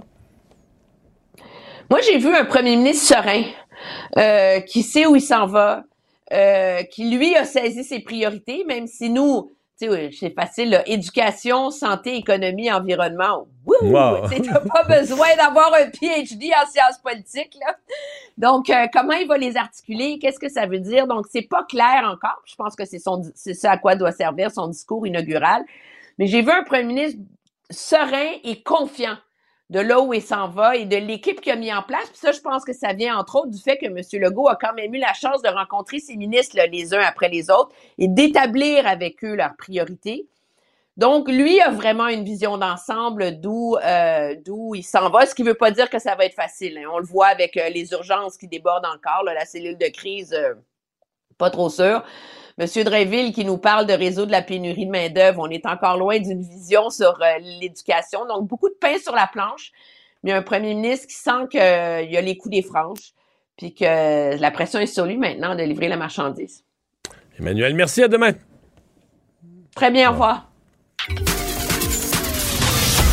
Ce segment est aussi disponible en vidéo sur l'application Cube ou le site cube.ca.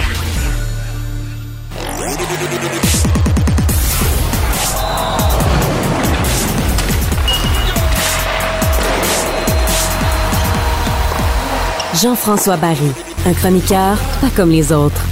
Bonjour Jean-François.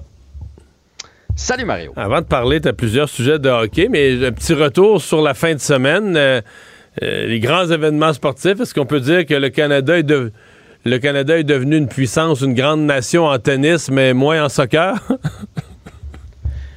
Ben, en fait, euh, c'est drôle parce que moi, je dresse un parallèle entre les deux.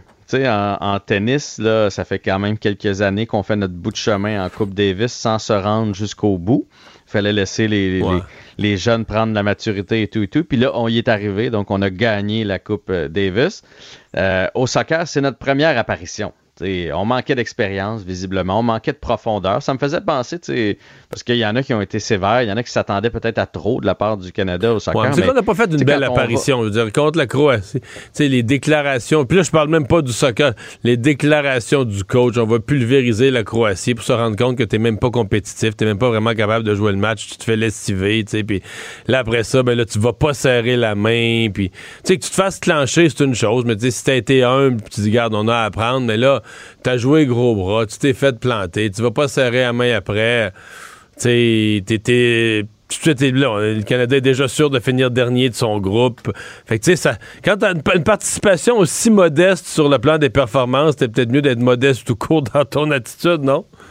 Ah non, mais ça, je suis d'accord. Ça, je suis d'accord. Puis peut-être même qu'eux autres ont prêché par abus de confiance. Là. Cette équipe-là, selon eux, était capable de, de grandes choses.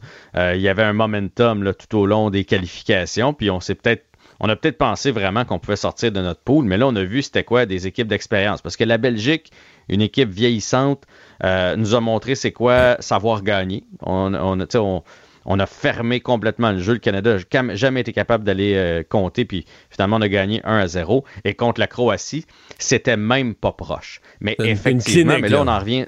On en revient seulement à l'entraîneur, en fait. C'est Ouais, ouais. John, John Erdman qui a été, qui a été frondeur, euh, qui voulait motiver ses troupes. Je pense pas qu'il faisait ça là, pour euh, piquer la, la Croatie, mais ça s'est retourné contre lui. Puis quand on parle d'un manque d'expérience euh, généralisé de la part de l'équipe, il y a eu les joueurs, puis il y a eu, C'est un il y a eu guide l'entraîneur là, qui, a, qui a vraiment qui a pas laissé une belle carte de, de visite. Mais moi, ça me faisait penser, tu sais, quand la Lettonie, mettons, quand on se retrouve aux Olympiques là, avec Team Canada, Team USA. Ah, mais c'est exactement ça hockey. Mais la- la- l'Allemagne, la Lettonie, le Japon au tournoi de hockey des Olympiques, là, on avait l'air de ça. Là. on s'est classé. On, puis on, On, on est fiers d'être là. bon, on a hey, compté a un but, on a compté un but, puis c'est une célébration dans le pays. Là. Ça sera Ben peut-être le seul du tournoi. Puis, puis on y a cru. Ben, pour vrai, après, après cinq minutes, on- pour vrai, on a dominé contre la Belgique. On, a- on aurait dû aller chercher au moins une nulle contre eux autres. Puis là, quand ça a parti, on fait ah, OK, on prend devant 0 peut-être que. Mais là, on s'est rendu compte qu'on avait uniquement quelques bons attaquants. Là, là je suis sévère. Sur, sur la planète mondiale, là, on n'avait pas une défensive du niveau mondial. Puis c'est ça qui a fini par nous coûter cher. J'ai écouté tout le match. Puis sans être un grand connaisseur de soccer, j'étais capable de voir que le but il s'en venait là. On le sentait Ouais, venir, on le le but sentait croate. venir pas à peu Puis près. un, puis deux, euh, puis trois, puis, euh, puis c'est ça. Mais bref, j'espère, moi ce que j'espère, c'est qu'on va donner la chance, entre autres, à un gars comme Samuel Piette de jouer en Coupe du Monde. Maintenant qu'on est éliminé. Ouais, c'est- ça que j'allais dire. C'est un petit peu plate. Il va jouer dans un match qui est sans aucun intérêt. Là. Mais Ouais, bon. ouais, mais tu sais, ça passe une fois aux 4 ans. là. Ouais, Samuel ouais, non, sera pas là peut-être dans ouais, c'est 4 ça. ans. C'est la seule chance de pouvoir dire qu'il aura joué dans. Mais tu penses-tu? Bon, euh, parce que ça va être un match- j'ai l'impression que ça va être un match difficile. là. La- la- la- le Maroc, ils ont vraiment pas l'air à corter de but, eux autres. Là. Euh, je pense que ça va être. Ils ont accordé un en deux matchs. Non, non, ça va être un match, un match, un match, difficile. ouais. Ils ont fait match nul contre la Croatie, eux autres. Puis là, on a vu ce que nous, on avait l'air contre la Croatie. Fait que ça va être, ça va être un match difficile, mais peu importe. Lui, dans son CV, dans sa vie, dans, son, Non, il dans ses exploits. C'est vrai, t'as absolument tu- raison. Tu, sais, tu peux, Euh, tu veux dire, moi, j'ai joué en Coupe du Monde. C'est c'est- c'est pas rien, là, quand même. Tu es allé à la conférence de presse sur la série La Rivalité, cette série qui commence, qui commence pardon, demain sur vrai. Ouais, donc sur vrai, cette euh, plateforme, euh, ça s'appelle Canadien Nordique, la rivalité. J'imagine que toi, tu devais être nordique, Ouais. vu que de Kamouraska, là, euh, La tu être Rivière-du-Loup. bleu, Ben, en fait, j'étais Canadien comme tout le monde, là. mais je suis allé au Nordique la première fois que les Nordiques ont fait un petit petit bout en série. Ils avaient battu Boston. Le match, les gens, qui, les gens plus vieux, il y a un match, les Nordiques étaient revenus en arrière pour gagner, pour de l'arrière pour gagner en prolongation. J'étais dans le Colisée, puis quand je suis sorti de là, j'étais j'étais travesti. Ben, c'est l'année où ils ont, ils ont éliminé le Canadien pour la première fois. Je pense que non. Il n'y a pas joué contre le Canadien cette année-là, de mémoire. Ben, écoute, là, j'ai vu deux épisodes aujourd'hui, puis tu Hey, vois, ils présentent bon? exactement cette série-là. C'est très bon. C'est vraiment très bon. Puis, tu vois, ils parlent de la naissance des Nordiques. Euh, puis moi, je savais pas ça, là. La, la naissance des Nordiques, dans le fond, où le Canadien les a accueillis à bras ouverts. C'était les, les petits cousins qui arrivaient. Le Canadien était tellement fort. Il n'y avait pas de danger avec les petits Il n'y a pas de rivalité, là. Ben, il n'y avait pas de rivalité, pas en tout là. Puis, puis là, ben, ils sont allés du côté québécois, eux autres, avec euh, des gens de hockey québécois dans les bureaux, mais aussi beaucoup de Québécois sur la patinoire. Puis là, ça a commencé à shaker le Canadien parce qu'ils ont commencé à prendre des parts de marché. Et, tu vois, on parle de ce match-là et selon eux autres, c'est là où la rivalité a commencé. C'est la première fois que les Nordiques ont battu le Canadien en série. Un but de Dale Hunter dans un 3 de 5 en prolongation. Et là, le Canadien se faisant battre pour la première fois contre les Nordiques, tout l'état-major, tout ça, fait Oh, t'es un peu là.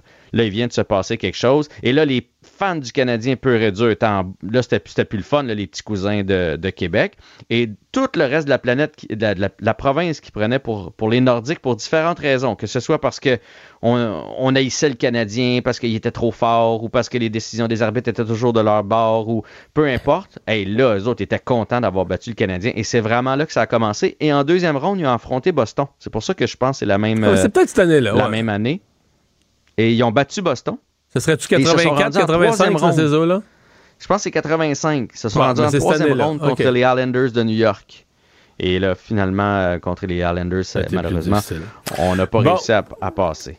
Donc, Mais il y ouais. avait, aujourd'hui en conférence de presse, Michel Bergeron, Jean Perron, Alain Côté, Lucien Deblois, Gilbert Delorme, il y en avait un méchant paquet et vous allez vraiment en avoir pour votre argent. Là. Euh, moi, j'ai tripé sur, euh, on a vu l'épisode de 1993, que plusieurs pensent que c'est comme la fin des Nordiques. Parce que les Nordiques, cette année-là, souviens-toi, avec Forsberg, Sakic, etc., étaient supposés euh, de se rendre très, très loin. Le avait Canadien pris les a l'avance éliminés. contre le Canadien, puis euh, ouais, c'est ça. 2 à 0, le Canadien les a éliminés. Et là, on raconte les coulisses de ça. C'est fort intéressant, mais il y en a plusieurs, bref, de Québec qui disent que ça a été la fin des Nordiques. Ouais. Parce que si on avait réussi à faire un bout de chemin, peut-être même gagner la Coupe Stanley, ben, qui sait ce qui aurait pu arriver? C'est l'année où Ron. Extall s'était effondré comme gardien là, durant les séries. Il n'arrêtait plus rien à un certain point. mais écoute, Mario, on, on apprend pourquoi dans cette série-là. Guy Carbonneau avait flairé la routine de Ron Extall, en tout cas une longue routine, et il allait toujours toucher au point de mise en jeu. Et on avait euh, habillé, bon Dieu, le bagarreur, Roberge, le bagarreur. Il a joué à Rivière-du-Loup. Juste pour, Mario Roberge? juste pour le réchauffement, Mario. Il était pas dans, dans- Mais on disait, bon, game day euh, décision. Puis lui, il allait se placer sur le point de mise en jeu et il empêchait Ron Extall d'aller toucher au point de mise en jeu. Et là, là, tu sais, lui, comment il était un peu fou, le Ron Extall, là, ça y a joué dans la tête. Et à partir de ce moment-là, il n'a plus jamais, jamais été le même dans cette et même dans sa carrière. Exact. Euh, Jonathan Drouin euh, a remis ses patins? Ouais, Drouin a commencé à patiner en solitaire. Là. Faut pas s'énerver, ça veut pas dire qu'il va être euh, dans l'alignement prochainement. Mike Hoffman, même chose, a patiné en solitaire. Par contre, euh, Sean Monahan était pas de la pratique euh, aujourd'hui. Il y avait des traitements, même que Martin Saint-Louis a dit qu'il était pas certain qu'il allait jouer demain contre les Sharks de San Jose. Et finalement, on a appris que ce sera Jake Allen devant le filet contre les dangereux Sharks. Et t'as vu, on a vraiment temps, il nous reste 15 secondes, mais je voyais que la manchette aujourd'hui là, des- de l'entraînement du Canadien, c'est Suzuki qui réfléchit à haute voix, qui aimerait ça faire les séries cette année. Ouais. Mais on lui souhaite, là. Mais moi, je pense que là, les, les, vraies équipes vont commencer à jouer du gros hockey. Le Canadien va jouer plus Ouais, de matchs tout- sur la route. Ça va se compliquer. C'est Mais cette idée-là que ça va se compliquer. Mais on va s'en parler demain. Bye bye. Acheter une voiture usagée, ça peut être stressant, mais prenez une grande respiration. Et imaginez-vous avec un rapport d'historique de véhicule Carfax Canada qui peut vous signaler les accidents antérieurs, les rappels et plus encore. Carfax Canada. Achetez l'esprit tranquille. La Banque Q est reconnue pour faire valoir vos avoirs sans vous les prendre. Mais quand vous pensez à votre premier compte bancaire, tu sais, dans le temps à l'école, vous faisiez vos dépôts avec vos scènes dans la petite enveloppe. Hmm, C'était bien beau. Mais avec le temps, ce vieux compte-là vous a coûté des milliers de dollars en frais, puis vous ne faites pas une scène d'intérêt.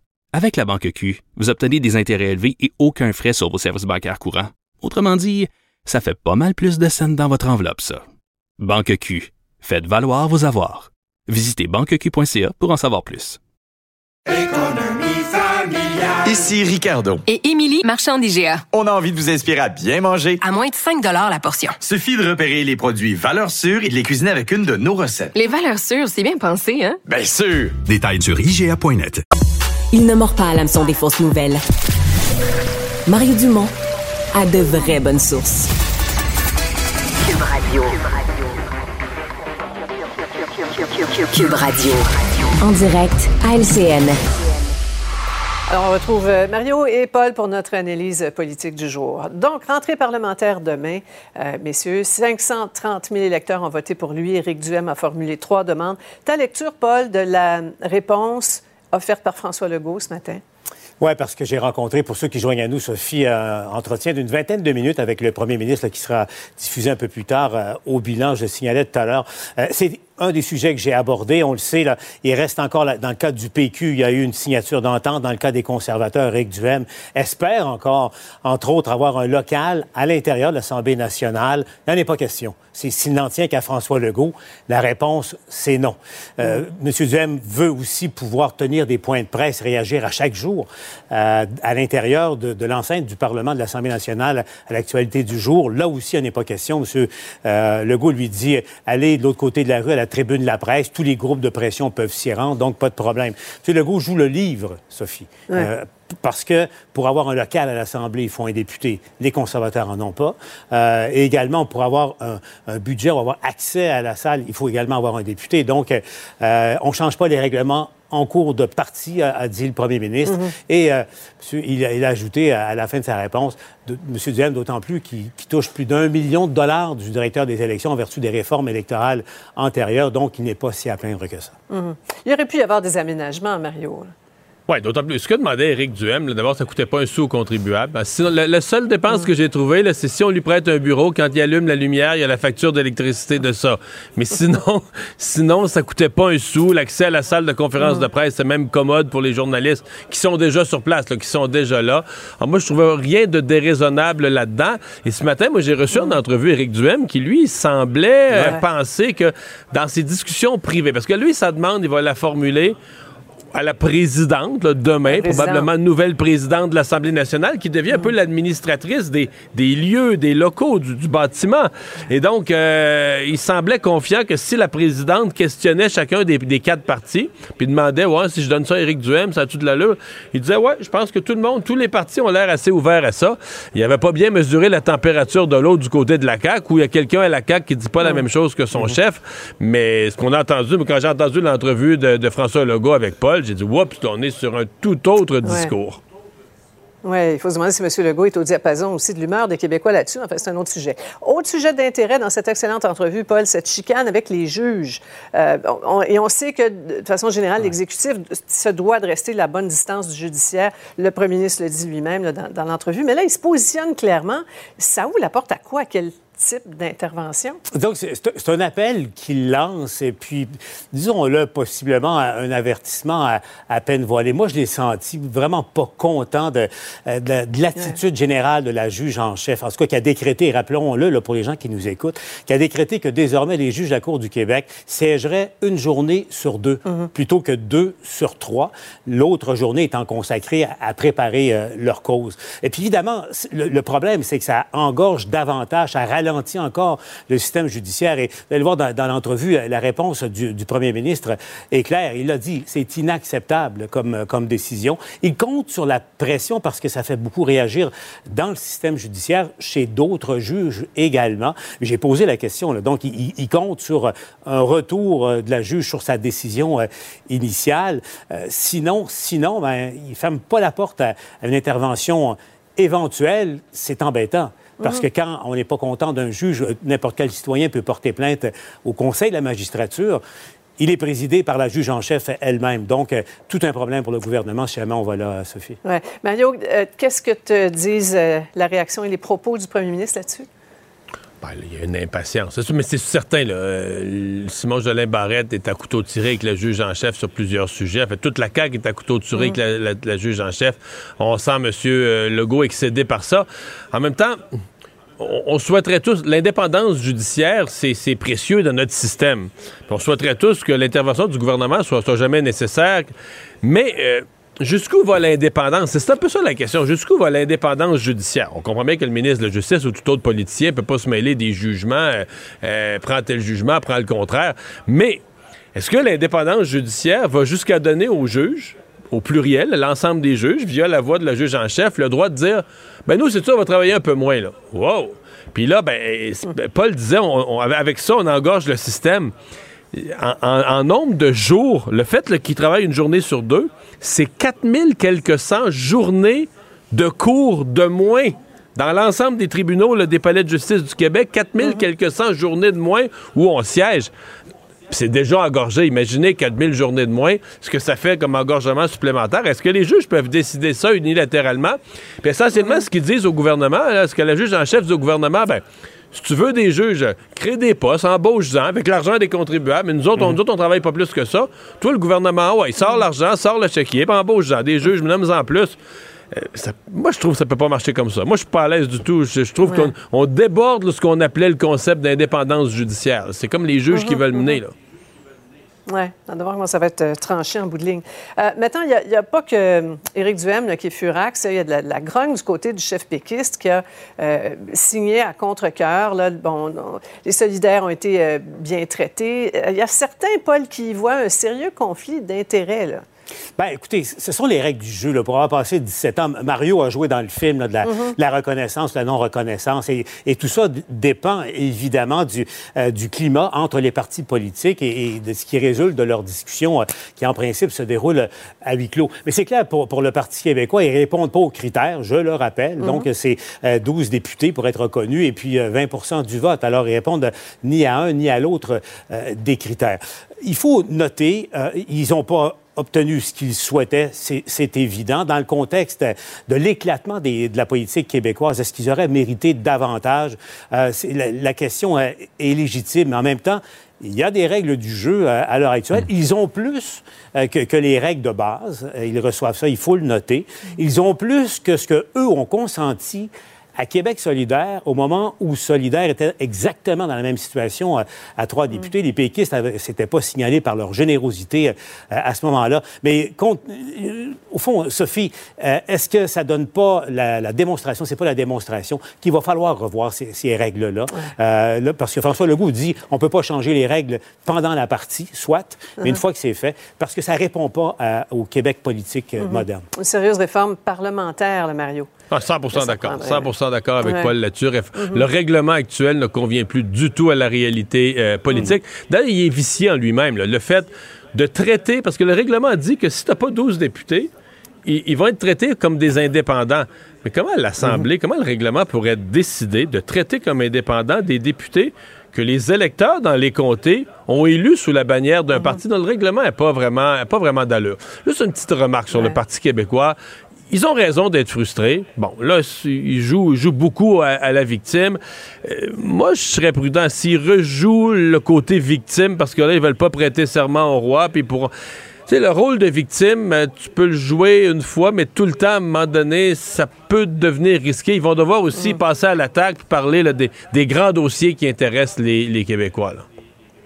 Ouais. Alors, Paul, cette entrevue avec euh, M. Legault à voir au bilan ce soir euh, sur tvnouvelle.ca également. Et Mario, euh, on vous écoute ce soir en reprise, 20h30 sur LCN. Merci. Au revoir. Merci, Sophie. Ah, voilà, c'est ce qui conclut notre émission d'aujourd'hui. Je vous souhaite une bonne fin de soirée. C'est Antoine Robitaille qui s'en vient. À demain.